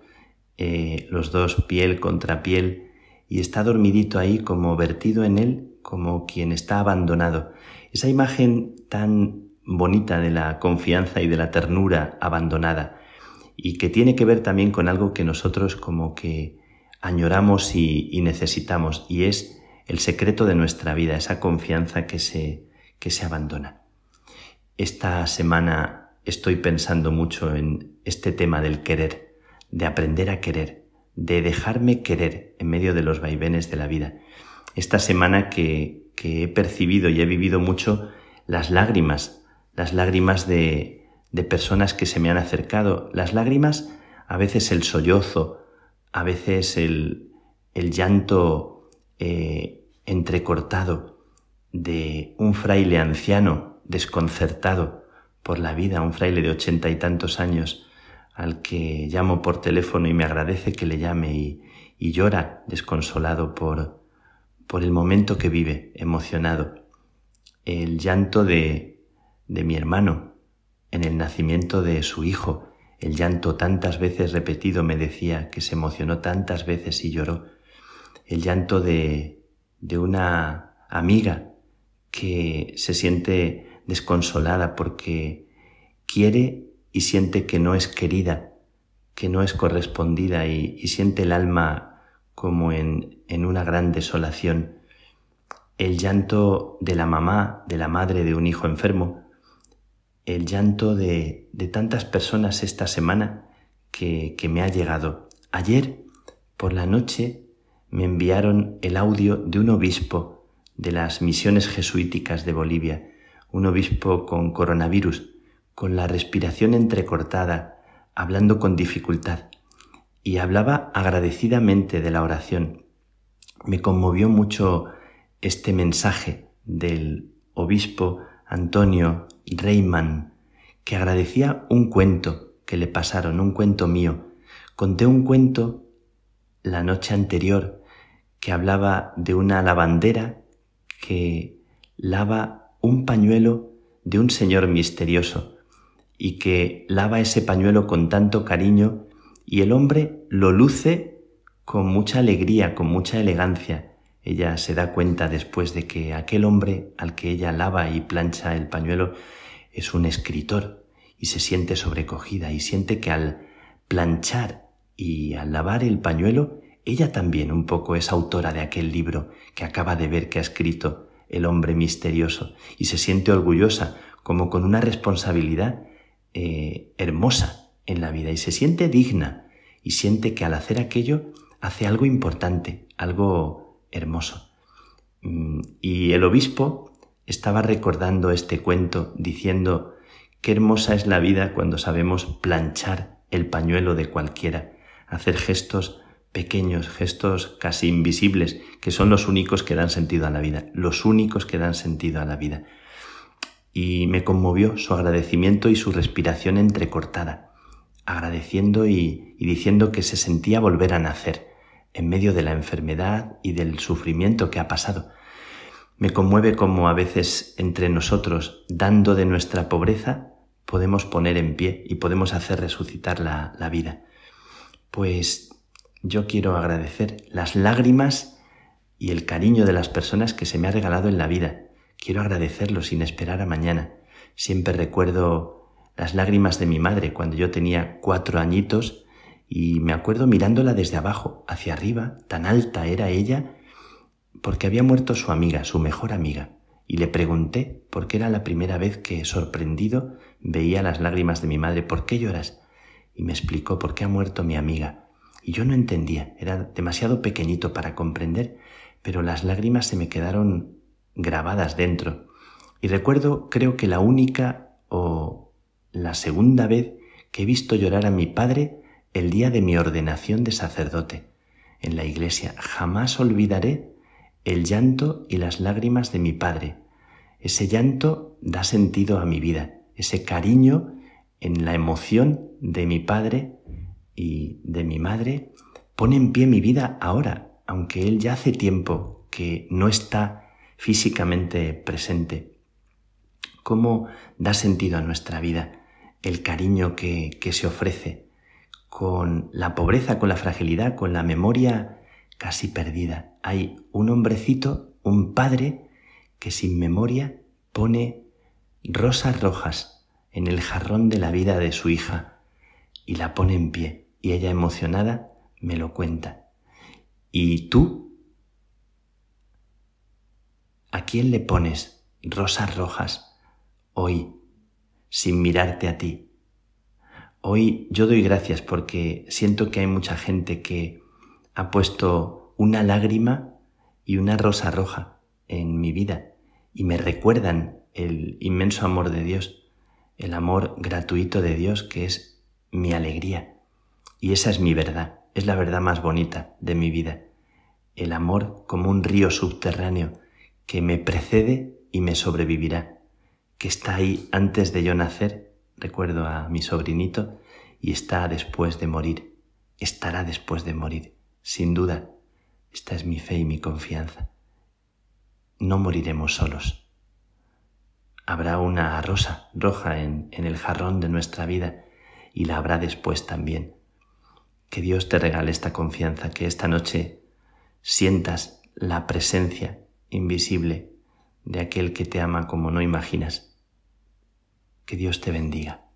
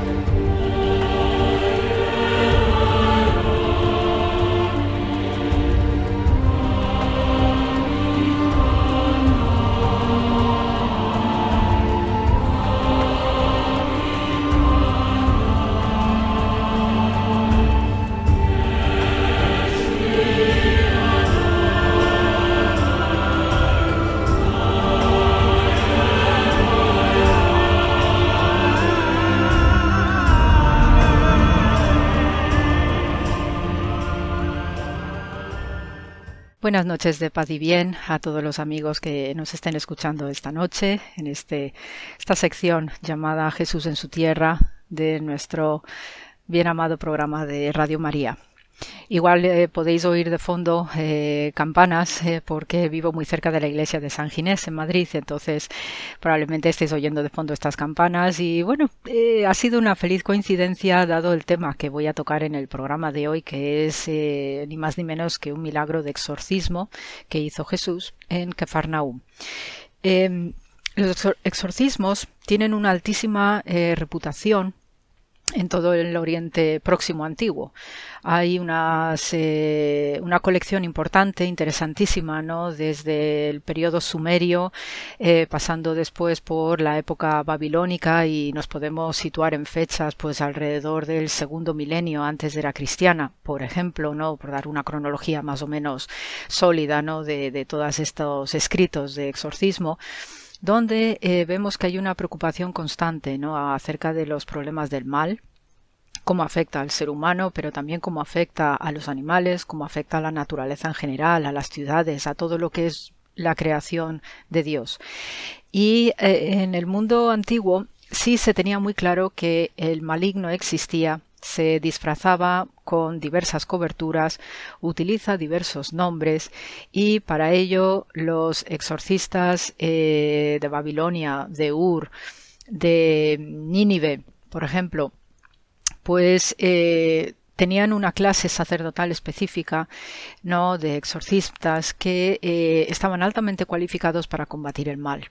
Y precisamente estas listas les ayudaba no a identificar eh, primero por nombre y apellidos a estos seres malignos y es una fórmula o es una forma eficaz de combatir al mal precisamente sacándole nombre y apellidos porque así también cuando tienes identificado a ese ser maligno, tú ya sabes muy bien qué tipo de exorcismo le puedes aplicar, ¿no? En función de su comportamiento, porque hay diversas manifestaciones, ¿no? Si, si actúan o si atacan en forma de polvo del desierto, o si actúan a través de un fuego, o si actúan, pues, al tomar la posesión física de cuerpos, tanto animales como humanos, y entonces es ahí donde los sacerdotes exorcistas pues mostraban una elevadísima competencia ¿no? para hacer estos ritos específicos.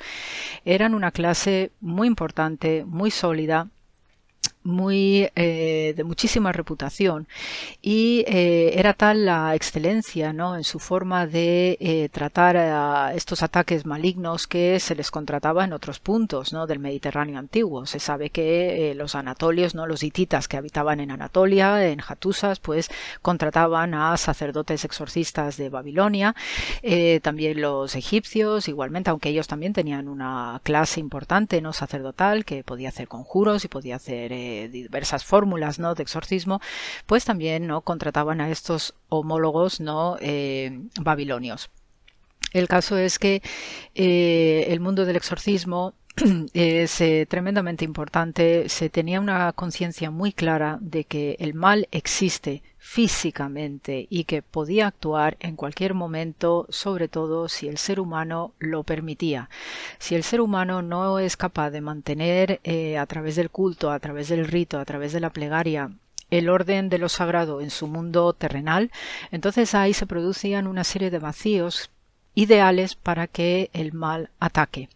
Y en eso, pues, eh, nosotros como seres libres, ¿no? Creados por Dios, pues también es un aviso para saber estar a la altura y no permitir por nuestras debilidades morales o espirituales pues eh, cualquier eh, aviso o aliciente para que el mal pues aceche.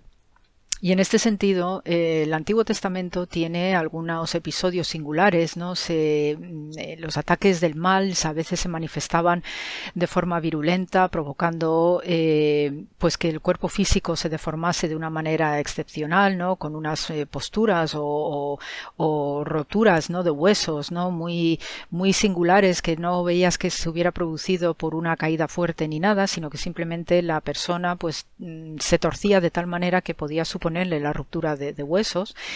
Eh, después, eh, una de las características de los ataques malignos también es hablar lenguas que en principio la persona no suele conocer o no ha conocido nunca y eh, se supone que es una deformación absoluta la que vive la persona que está apestada, que está infectada. Entonces, eh, también el ataque del maligno eh, provocaba estados melancólicos, ¿no? Esa es una palabra muy curiosa porque la melancolía en el siglo XIX pues se llamaba así a las depresiones de antaño, ¿no? Cuando no se tenía tan bien estudiado en lo que era el mundo de las depresiones, se les llamaba eh, penas de melancolía y cosas por el estilo, ¿no? Y entonces sabemos por el episodio bíblico de la depresión del rey Shaul, ¿no? Que entra también, ¿no? En un estado melancólico y es eh, aliviado y sanado eh, gracias al canto, al bel canto del David, jovencísimo, ¿no? Antes de ser rey, de un David que es el rey, pastor y poeta por excelencia ¿no? del Antiguo Testamento, ¿no? autor de la mayor parte de los salmos. Eh, hay veces hay fórmulas ¿no? que todavía se conservan en nuestras mismas plegarias que guardan relación estrecha con las peticiones que se hacían en los exorcismos. Y es fórmula frecuente eh, las expresiones del libéranos del mal, ¿no? que tanto resonancia tiene a través de nuestro Padre Nuestro.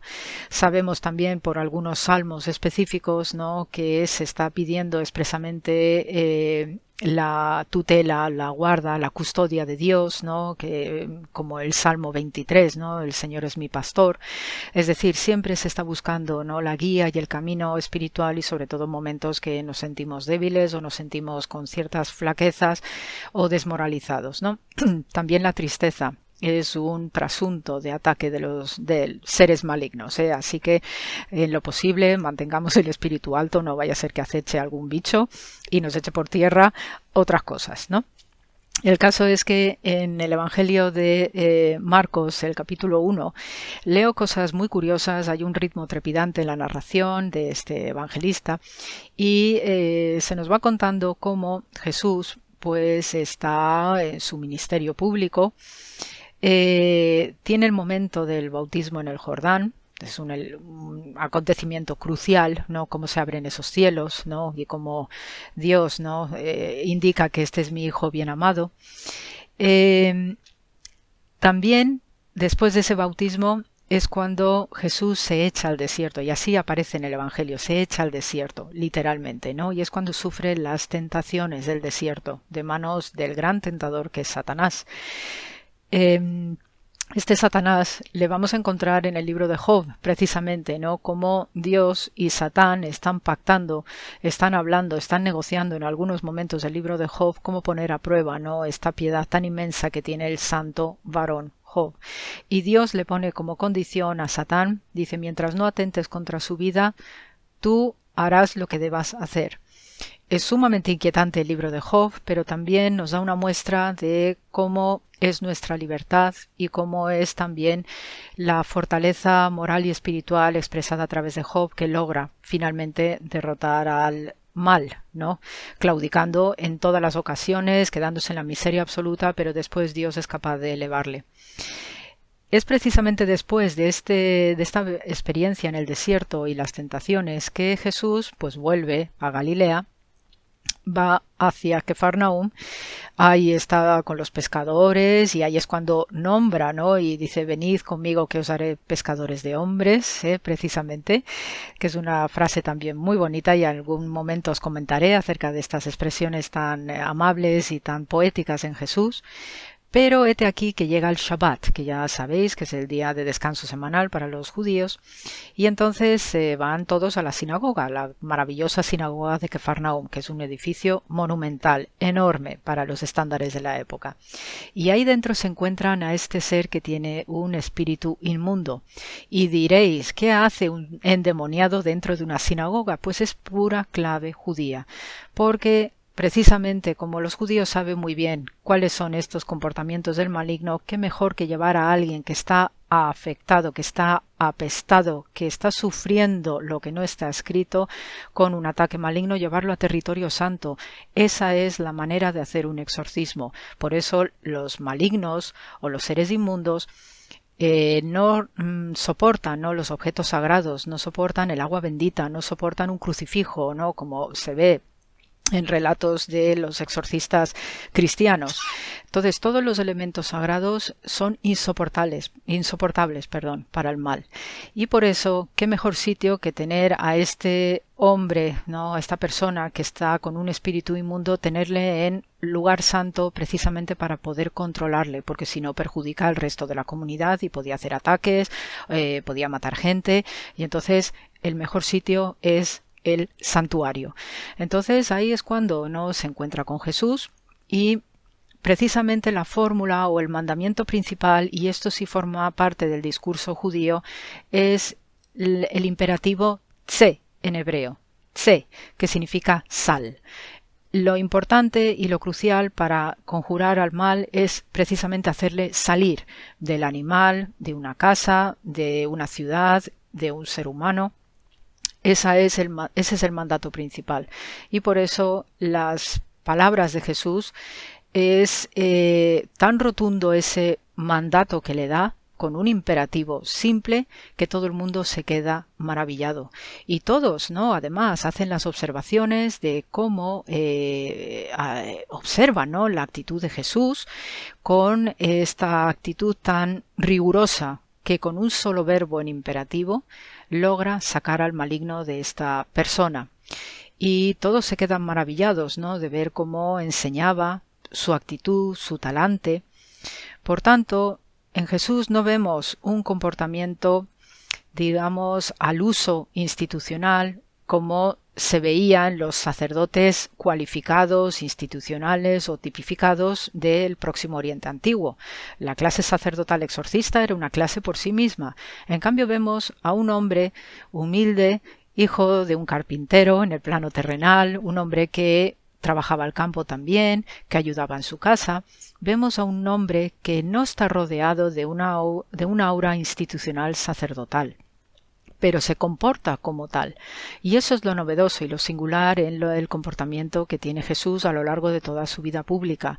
Rompe los esquemas que tradicionalmente se atribuían a estas jerarquías institucionales, como los sacerdotes o los escribas, y en Jesús él va a irrumpir y va a abrir camino para que todo aquel que tenga la misma capacidad y fortaleza de espíritu pueda hacer lo mismo y por eso va a dejar una escuela importante de apóstoles y discípulos ¿no? que van a poder continuar su trabajo.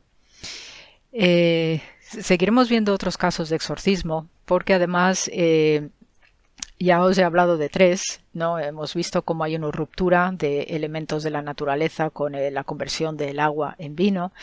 Ya hemos visto cómo sana al hijo de un oficial de la corte de Herodes Antipas solamente con la voz y a kilómetros de distancia, y ahora vemos la confrontación con el mal, porque Jesús mismo ya se enfrentó al mal días atrás de este milagro, con las tentaciones del desierto, es que ya se produce en él ese cambio radical por el cual yo conozco tan bien al enemigo que ahora soy yo capaz de tener poder y potestad para eliminarlo de cualquier persona o animal o ciudad que haya donde haya contaminación.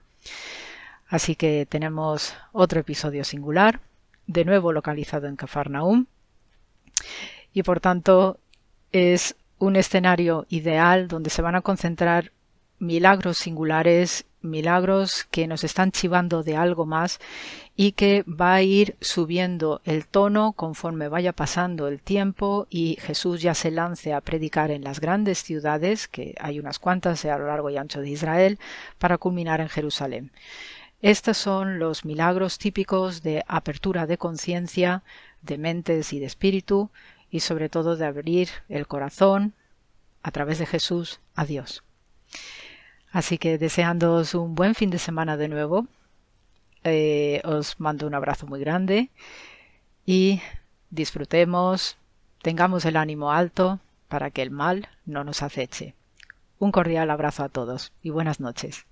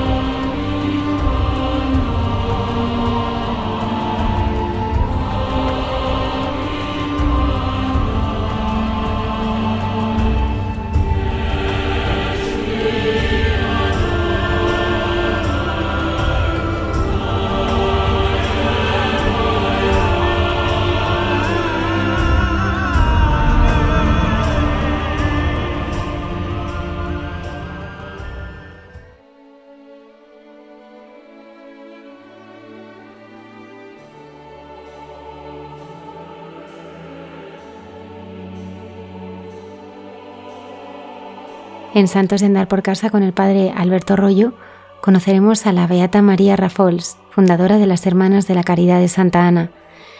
Y en Entre tú y yo, la Madre Carmen y José Manuel dialogan sobre la fe y la ciencia.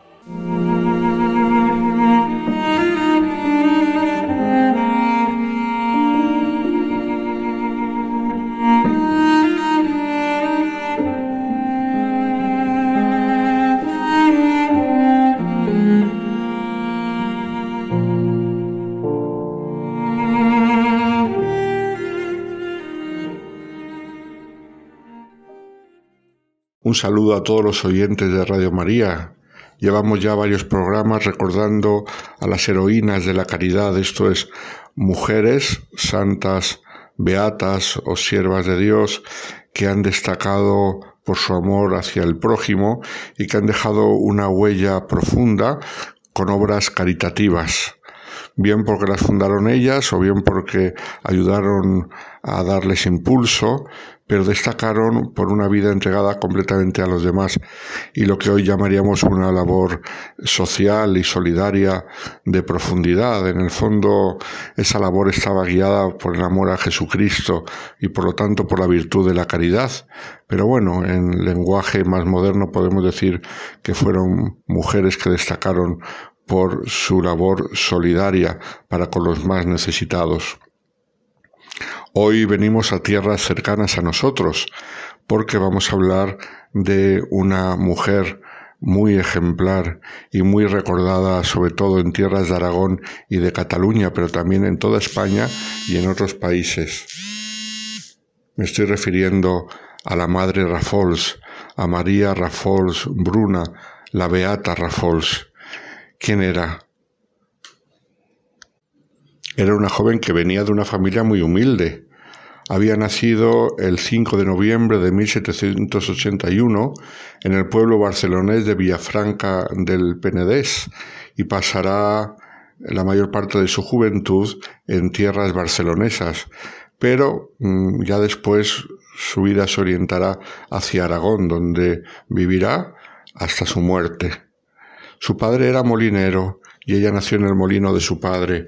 Era una familia muy humilde, eh, pobre. Cinco de los nueve hermanos mueren al poco de nacer, según por desgracia era habitual en aquella época, y los padres, constantemente empujados por nuevas dificultades, se vieron obligados a desplazarse en varias ocasiones pero a pesar de su pobreza se dieron cuenta que su hija mm, tenía una gran capacidad intelectual, además de una gran sensibilidad para los necesitados.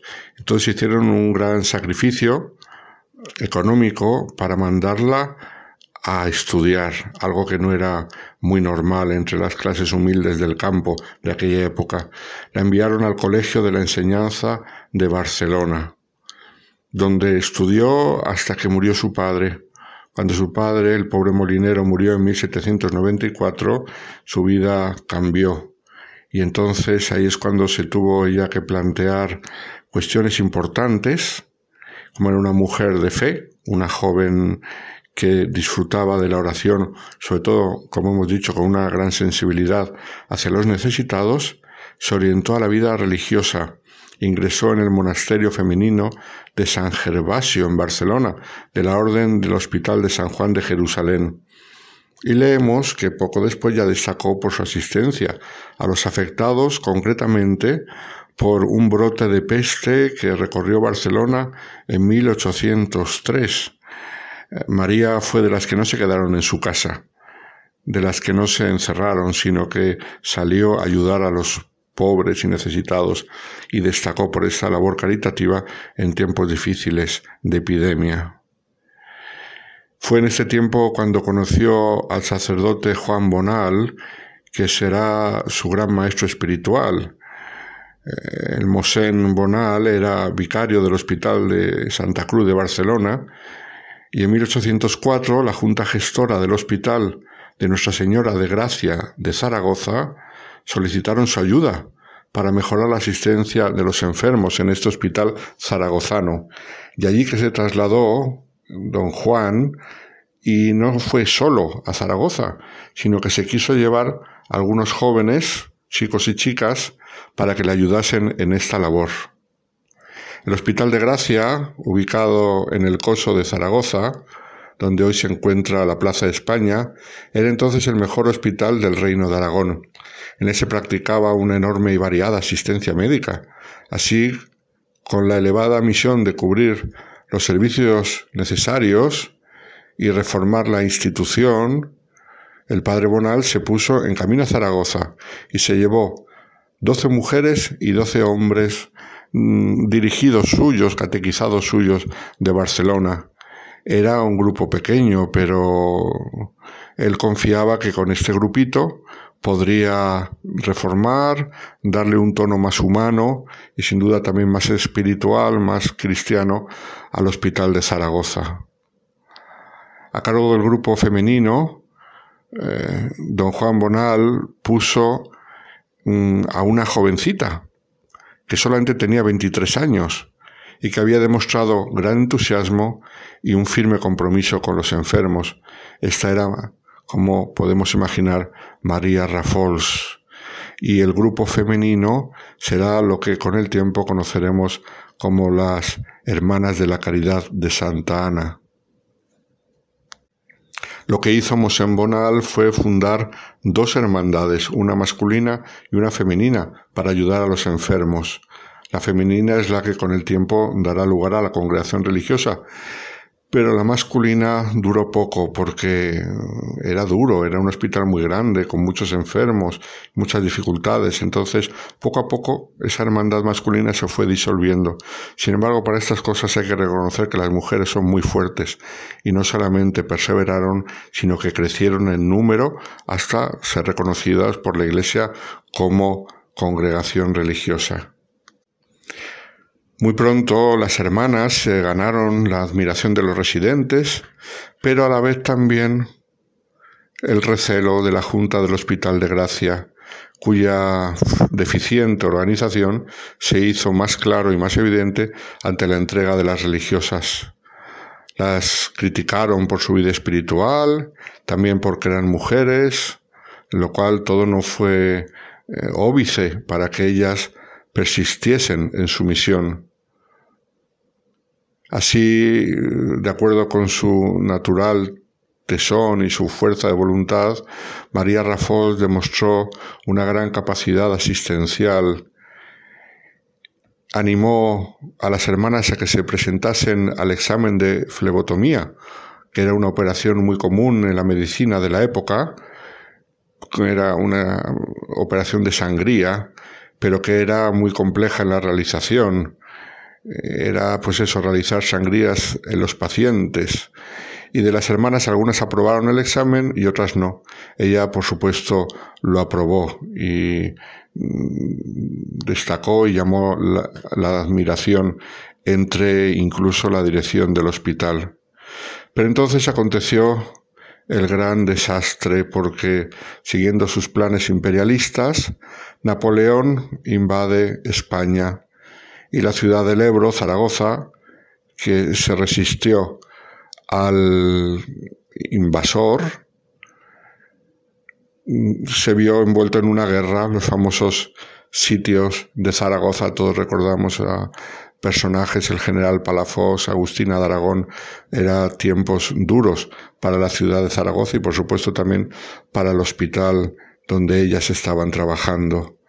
Desde el 15 de junio de 1808 se sucedieron los combates, tanto hombres como mujeres, soldados, civiles y clérigos se, volcaron todos en la defensa de la ciudad. Y hubo muchos héroes improvisados, pero claro, todo esto provocó que cientos de heridos fluyesen diariamente al Hospital de Gracia. Y allí entre los pasillos abarrotados Las hermanas hacían lo que podían porque tenían que enfrentarse a la falta de medicinas, la escasez de cirujanos y practicantes, el agotamiento de la comida, eh, la extenuación y la imposibilidad de descansar, etcétera, con 700 camas que tenía el hospital, en agosto de 1808 leemos que mm, acogía a más de 2.100 enfermos, pero todavía quedaba lo peor, porque tras los frustrados asaltos del ejército francés sobre Zaragoza, el día 3 de agosto de 1808, los invasores ensayaron la guerra psicológica, un bombardeo intensivo sobre puntos neurálgicos para el sostenimiento de la moral combativa de la población. Un bombardeo que quería minar el ánimo y el arrojo de los zaragozanos, que como buenos aragoneses era gente muy aguerrida, pero mm, este bombardeo cumplió su función porque, por ejemplo, el Hospital de Gracia fue uno de aquellos que recibieron las bombas y quedó destruido. Aquel día, 3 de agosto de 1808, fue el último día de vida de la famosa institución sanitaria, que había sido fundada nada menos que en el siglo XV, en 1425, y aquí quedó destruida y como hemos dicho ya, hoy en día es una plaza, la Plaza de España, de Zaragoza. A partir de este momento la labor de las Hermanas de la Caridad alcanzó todavía tonos más fuertes y más heroicos y ejemplares. Ellas, guiadas por la Madre Rafols, protagonizaron la evacuación de los enfermos que fueron llevados a la Casa de la Misericordia, donde quedará instalado el Hospital de Convalecientes, con más de 6.000 pacientes que fueron trasladados en gran parte por las hermanas y allí atendidos y también en otros edificios de la ciudad, ya que era imposible meter a tanta gente en, en, el espacio de la Casa de la Misericordia. Fue un drama tremendo, porque hubo un segundo sitio en el cual el drama se transformó en tragedia. Al número de heridos se sumaron además los afectados por otra epidemia, que fue una epidemia de tifus que se difundió por la ciudad, producto del hacinamiento y las malas condiciones de los defensores sitiados, y afectó de modo grandísimo a los pacientes de la Casa de la Misericordia. En ocasiones durante ese invierno del 1808 al 1809 eran hospitalizados más de 10.000 enfermos en un solo día, una cifra que rebasaba toda posibilidad de número de camas, pero incluso hoy en día sería imposible en Zaragoza, tanto menos en aquella época.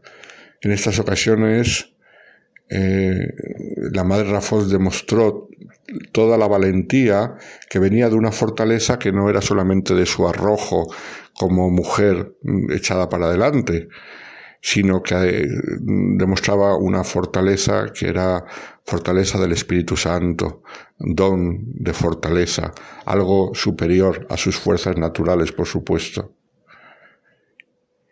E incluso ella vio la necesidad de hablar con las autoridades y quiso interceder ante el general Palafox, y no solamente eso, sino que, llevada por su celo para cuidar de los enfermos y conseguir condiciones más humanitarias, mm, atravesó la línea de fuego. Y en dos ocasiones, acompañadas por dos hermanas de la comunidad y con una bandera blanca, cruzó el campo de batalla por iniciativa propia y se entrevistó hasta con el propio mariscal Lange francés, logrando de él víveres y un salvoconducto, del que hizo uso para atravesar repetidas veces las líneas de guerra y pedir alimentos, interceder por los prisioneros, una mujer fortísima, llegó la ocupación de Zaragoza por parte de los franceses y la nueva junta de la sitiada ciudad impuso nuevas constituciones a las hermanas y el 12 de noviembre de 1811 la obligaron a dimitir. Y ella quedó encargada solamente de la sacristía para no poner dificultades con las autoridades, que la veían que pues ambigua al ir de aquí para allá y negociar con unos y con otros, la veían poco clara en sus eh, filiaciones políticas, por decirlo así, entonces la obligan a dimitir y mm, se queda encargada de la sacristía y poco después se marchó a Orcajo, una localidad cerca de Daroca, allí en Aragón.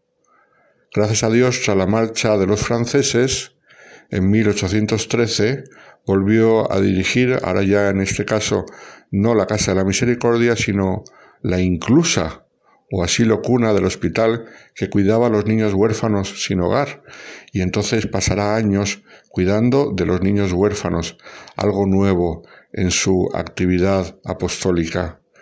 En 1826 fue elegida de nuevo superiora hasta 1829. Y ahora cambió el escenario porque vinieron las guerras carlistas y en 1834, en plena guerra carlista, fue acusada de conspirar contra la reina regente y desterrada a la ciudad de Huesca, de donde no pudo volver hasta 1841. Estuvo encarcelada durante dos meses, pero fue exonerada y puesta en libertad, sin embargo, fue mandada a Huesca como destierro. En aquella época, pues, claro, eh, comparado con estar en Zaragoza, eh, se consideró un destierro mandarla a Huesca, de donde no salió. Murió tras una larga enfermedad y, y su causa de beatificación se abrió en 1926, pero fue una causa larga, difícil por todas estas complicadas eh, implicaciones mm, políticas y acusaciones y el estar en la cárcel y todas estas cosas. No fue beatificada hasta el 16 de octubre de 1994 por el Papa San Juan Pablo II. En esta dilación tuvo mucho que ver una falsificación de la que la madre Rafols fue víctima 70 años después de su muerte. Desde 1922, la maestra de novicias de la congregación llamada María Naya Vescos comenzó a falsificar una serie de documentos relativos a la fundadora que incluían unas profecías sobre el reinado de Cristo en España. Con la llegada de la Segunda República aumentaron tales profecías puestas en boca de la madre Rafols,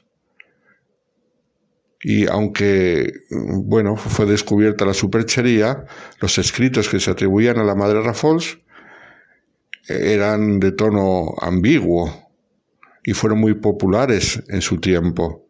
Entonces, entre todas las peripecias históricas y los escritos falsos atribuidos a ella por una religiosa después de su muerte, entonces hizo que se retrasase la causa de canonización, lo cual pues fue una pena porque esta mujer se, se merecía algo mejor, se merecía que le hicieran más justicia a la grandeza de su espíritu, la generosidad con que se había dado a los demás y sobre todo la maravilla de ver en el amor de Dios una fuerza que le impulsaba a darse hasta el final, sin reservarse nada para ella. María Rafols, una gran mujer cuyo ejemplo a todos nos anima también a dejarnos fortalecer por el Espíritu Santo que venga en auxilio de nuestra debilidad para hacer el bien que Dios espera de nosotros. Muy buenas noches a todos.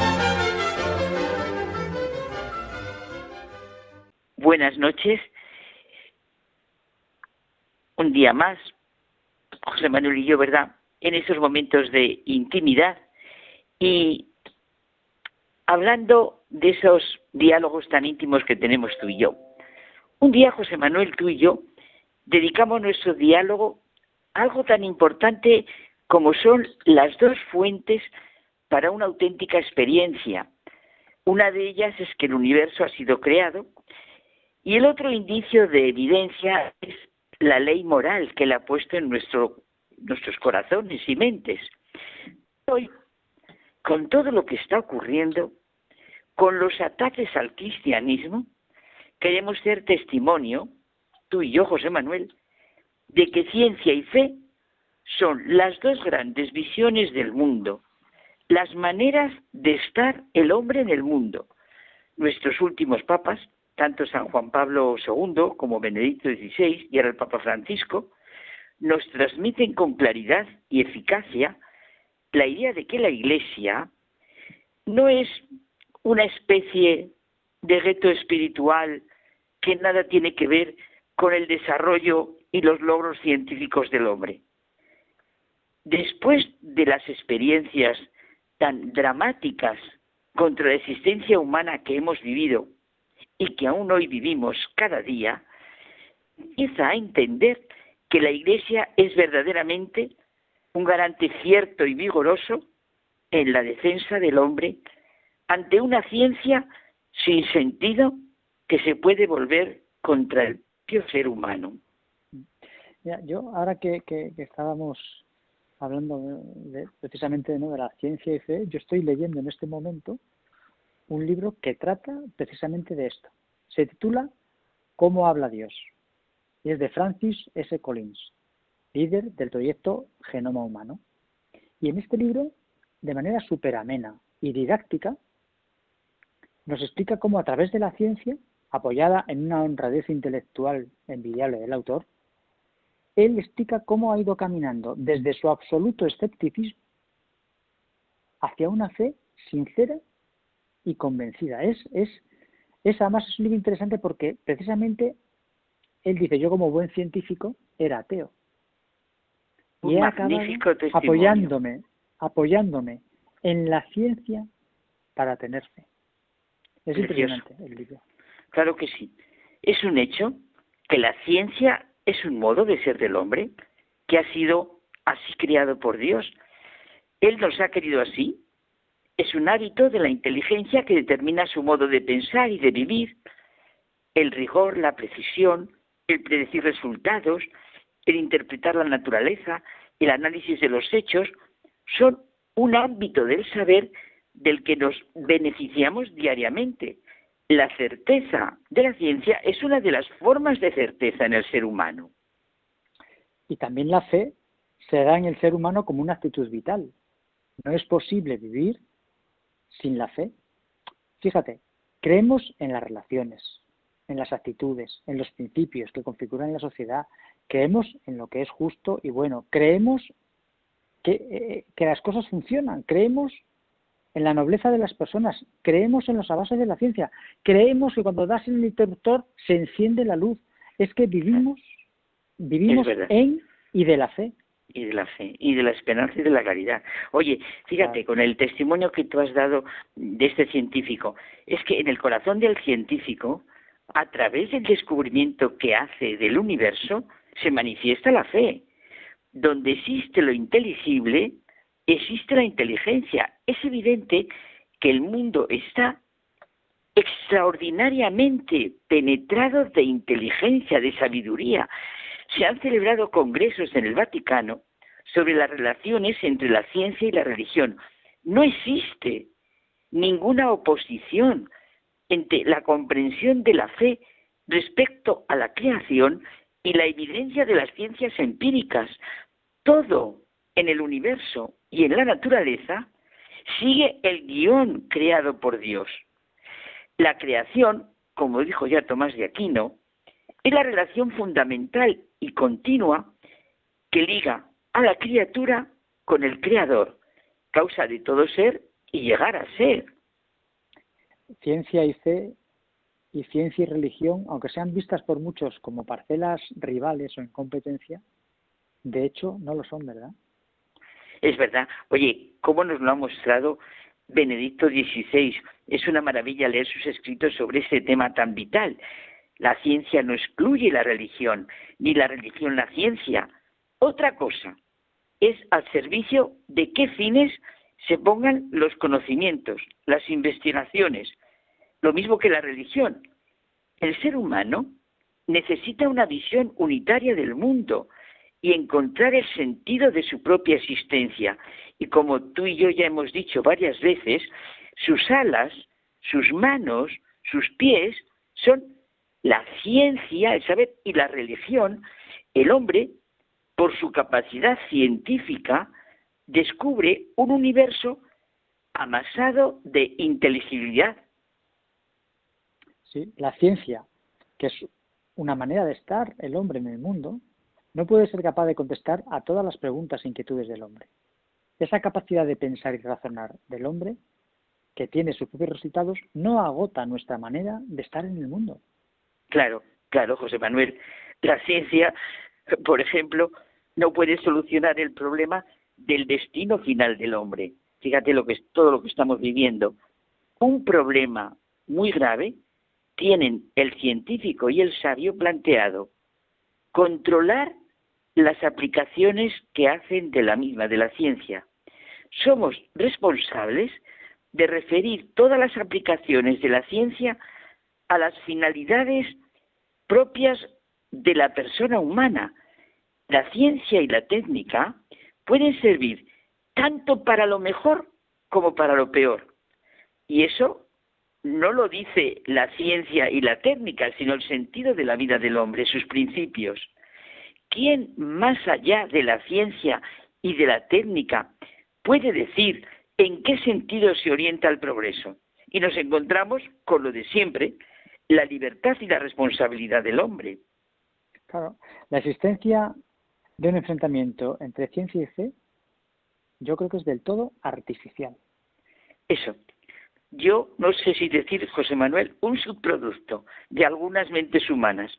No creo que nadie, de manera seria, pueda creer que la ciencia, una de las formas de conocimiento del hombre, de interpretar el hombre la naturaleza, puede solucionar todos los problemas.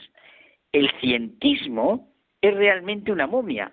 Los científicos se apoyan en que el mundo es racional e inteligible, los científicos serios, los verdaderos científicos. Toda la tarea científica está construida sobre la racionalidad de la naturaleza. Cuanto mayor es el avance de las ciencias, más amplio y preciso es nuestro conocimiento acerca de la estructura y el orden de nuestro mundo. La finalidad, la direccionalidad es crucial en nuestra interpretación del mundo. Oye, es verdad, bueno, me sale ese sentido de la finalidad que estás diciendo me viene, ya lo vio el pensador Aristóteles. Mira, uno de los primeros científicos de Europa, sí, sí, he dicho científico, no filósofo, porque en este momento, como suscribe Leibniz, otro científico y filósofo, lo consideramos así, y que Tomás de Aquino lo toma de él. Qué maravilloso es el acuerdo entre razón y fe. Es curioso que lo que se llama la quinta prueba atomista, para mostrar la existencia de Dios, cobra nuevo interés en nuestro momento. Todos los seres naturales remiten al plan de una inteligencia superior. La inteligencia inconsciente de la naturaleza, la direccionalidad de la naturaleza, remite a una inteligencia con mayúscula, consciente, personal. ¿El puente entre la ciencia y la fe? Yo creo que en realidad no hay puente. Es la misma inteligencia humana, la misma razón humana abierta a la verdad, al bien, a la belleza, a la revelación. Exacto, yo también lo veo así. El puente puede verse en la racionalidad de la misma naturaleza, exacto, en toda la creación que existe y a la que el hombre se abre a través de todas las manifestaciones de su vida. La vida, nuestra vida, realmente es un diálogo entre dos actitudes vitales del hombre, ciencia y fe. Fíjate lo que estamos viviendo en esta pandemia. La confianza es buscar la verdad y encontrarla. Es justamente la que mantiene al hombre en su dignidad. Afirmar que la verdad como tal es inaccesible es absolutizar, es canonizar el relativismo, la imposibilidad de principios, derechos y deberes universales. Estoy pensando, José Manuel, qué gran servicio hace la Iglesia de Cristo a la humanidad. Mira, me conmoví el otro día en el funeral en la iglesia de la Almudena, yo lo vi por televisión, lo vi por la 13, y como ya estábamos pensando tú y yo en esto, sentía clarísimo qué maravilla se ve ahí, ciencia en el sentido de, del arte, todo lo que es la Almudena, ¿verdad? Toda la belleza, todo puesto al servicio de la humanidad en este momento, de esa humanidad de Dios que se ha hecho hombre y de una petición y de una súplica y de un encuentro con todos, de una comunión de vida. ¿No te parece? Ya lo creo que sí, ya lo creo que sí, ya lo creo que sí, efectivamente. Bueno, Carmen, nos tenemos que despedir. Nos tenemos que despedir. ¿Eh? Yo le quiero mandar a, mi tía, a mi tía Trini, Trini Orcajo, un abrazo muy fuerte y un beso muy fuerte. Es verdad que ya está en el cielo. Y ella no, su marido. Y, ah, es verdad, es verdad, es su marido. y entonces, bueno, pues nada, que le, le mando un beso muy fuerte desde aquí. Muy bien, desde Radio María, el mejor sitio. Claro que sí. Buenas noches. Bueno, Carmen, pues hasta la semana que viene.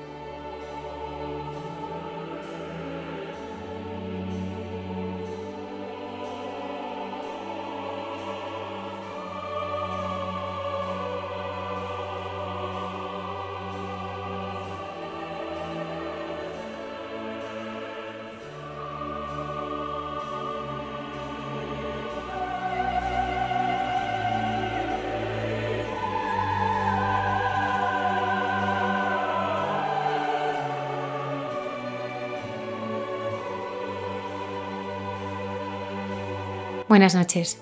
El viernes que viene estaremos con todos vosotros. Que tengáis una feliz semana.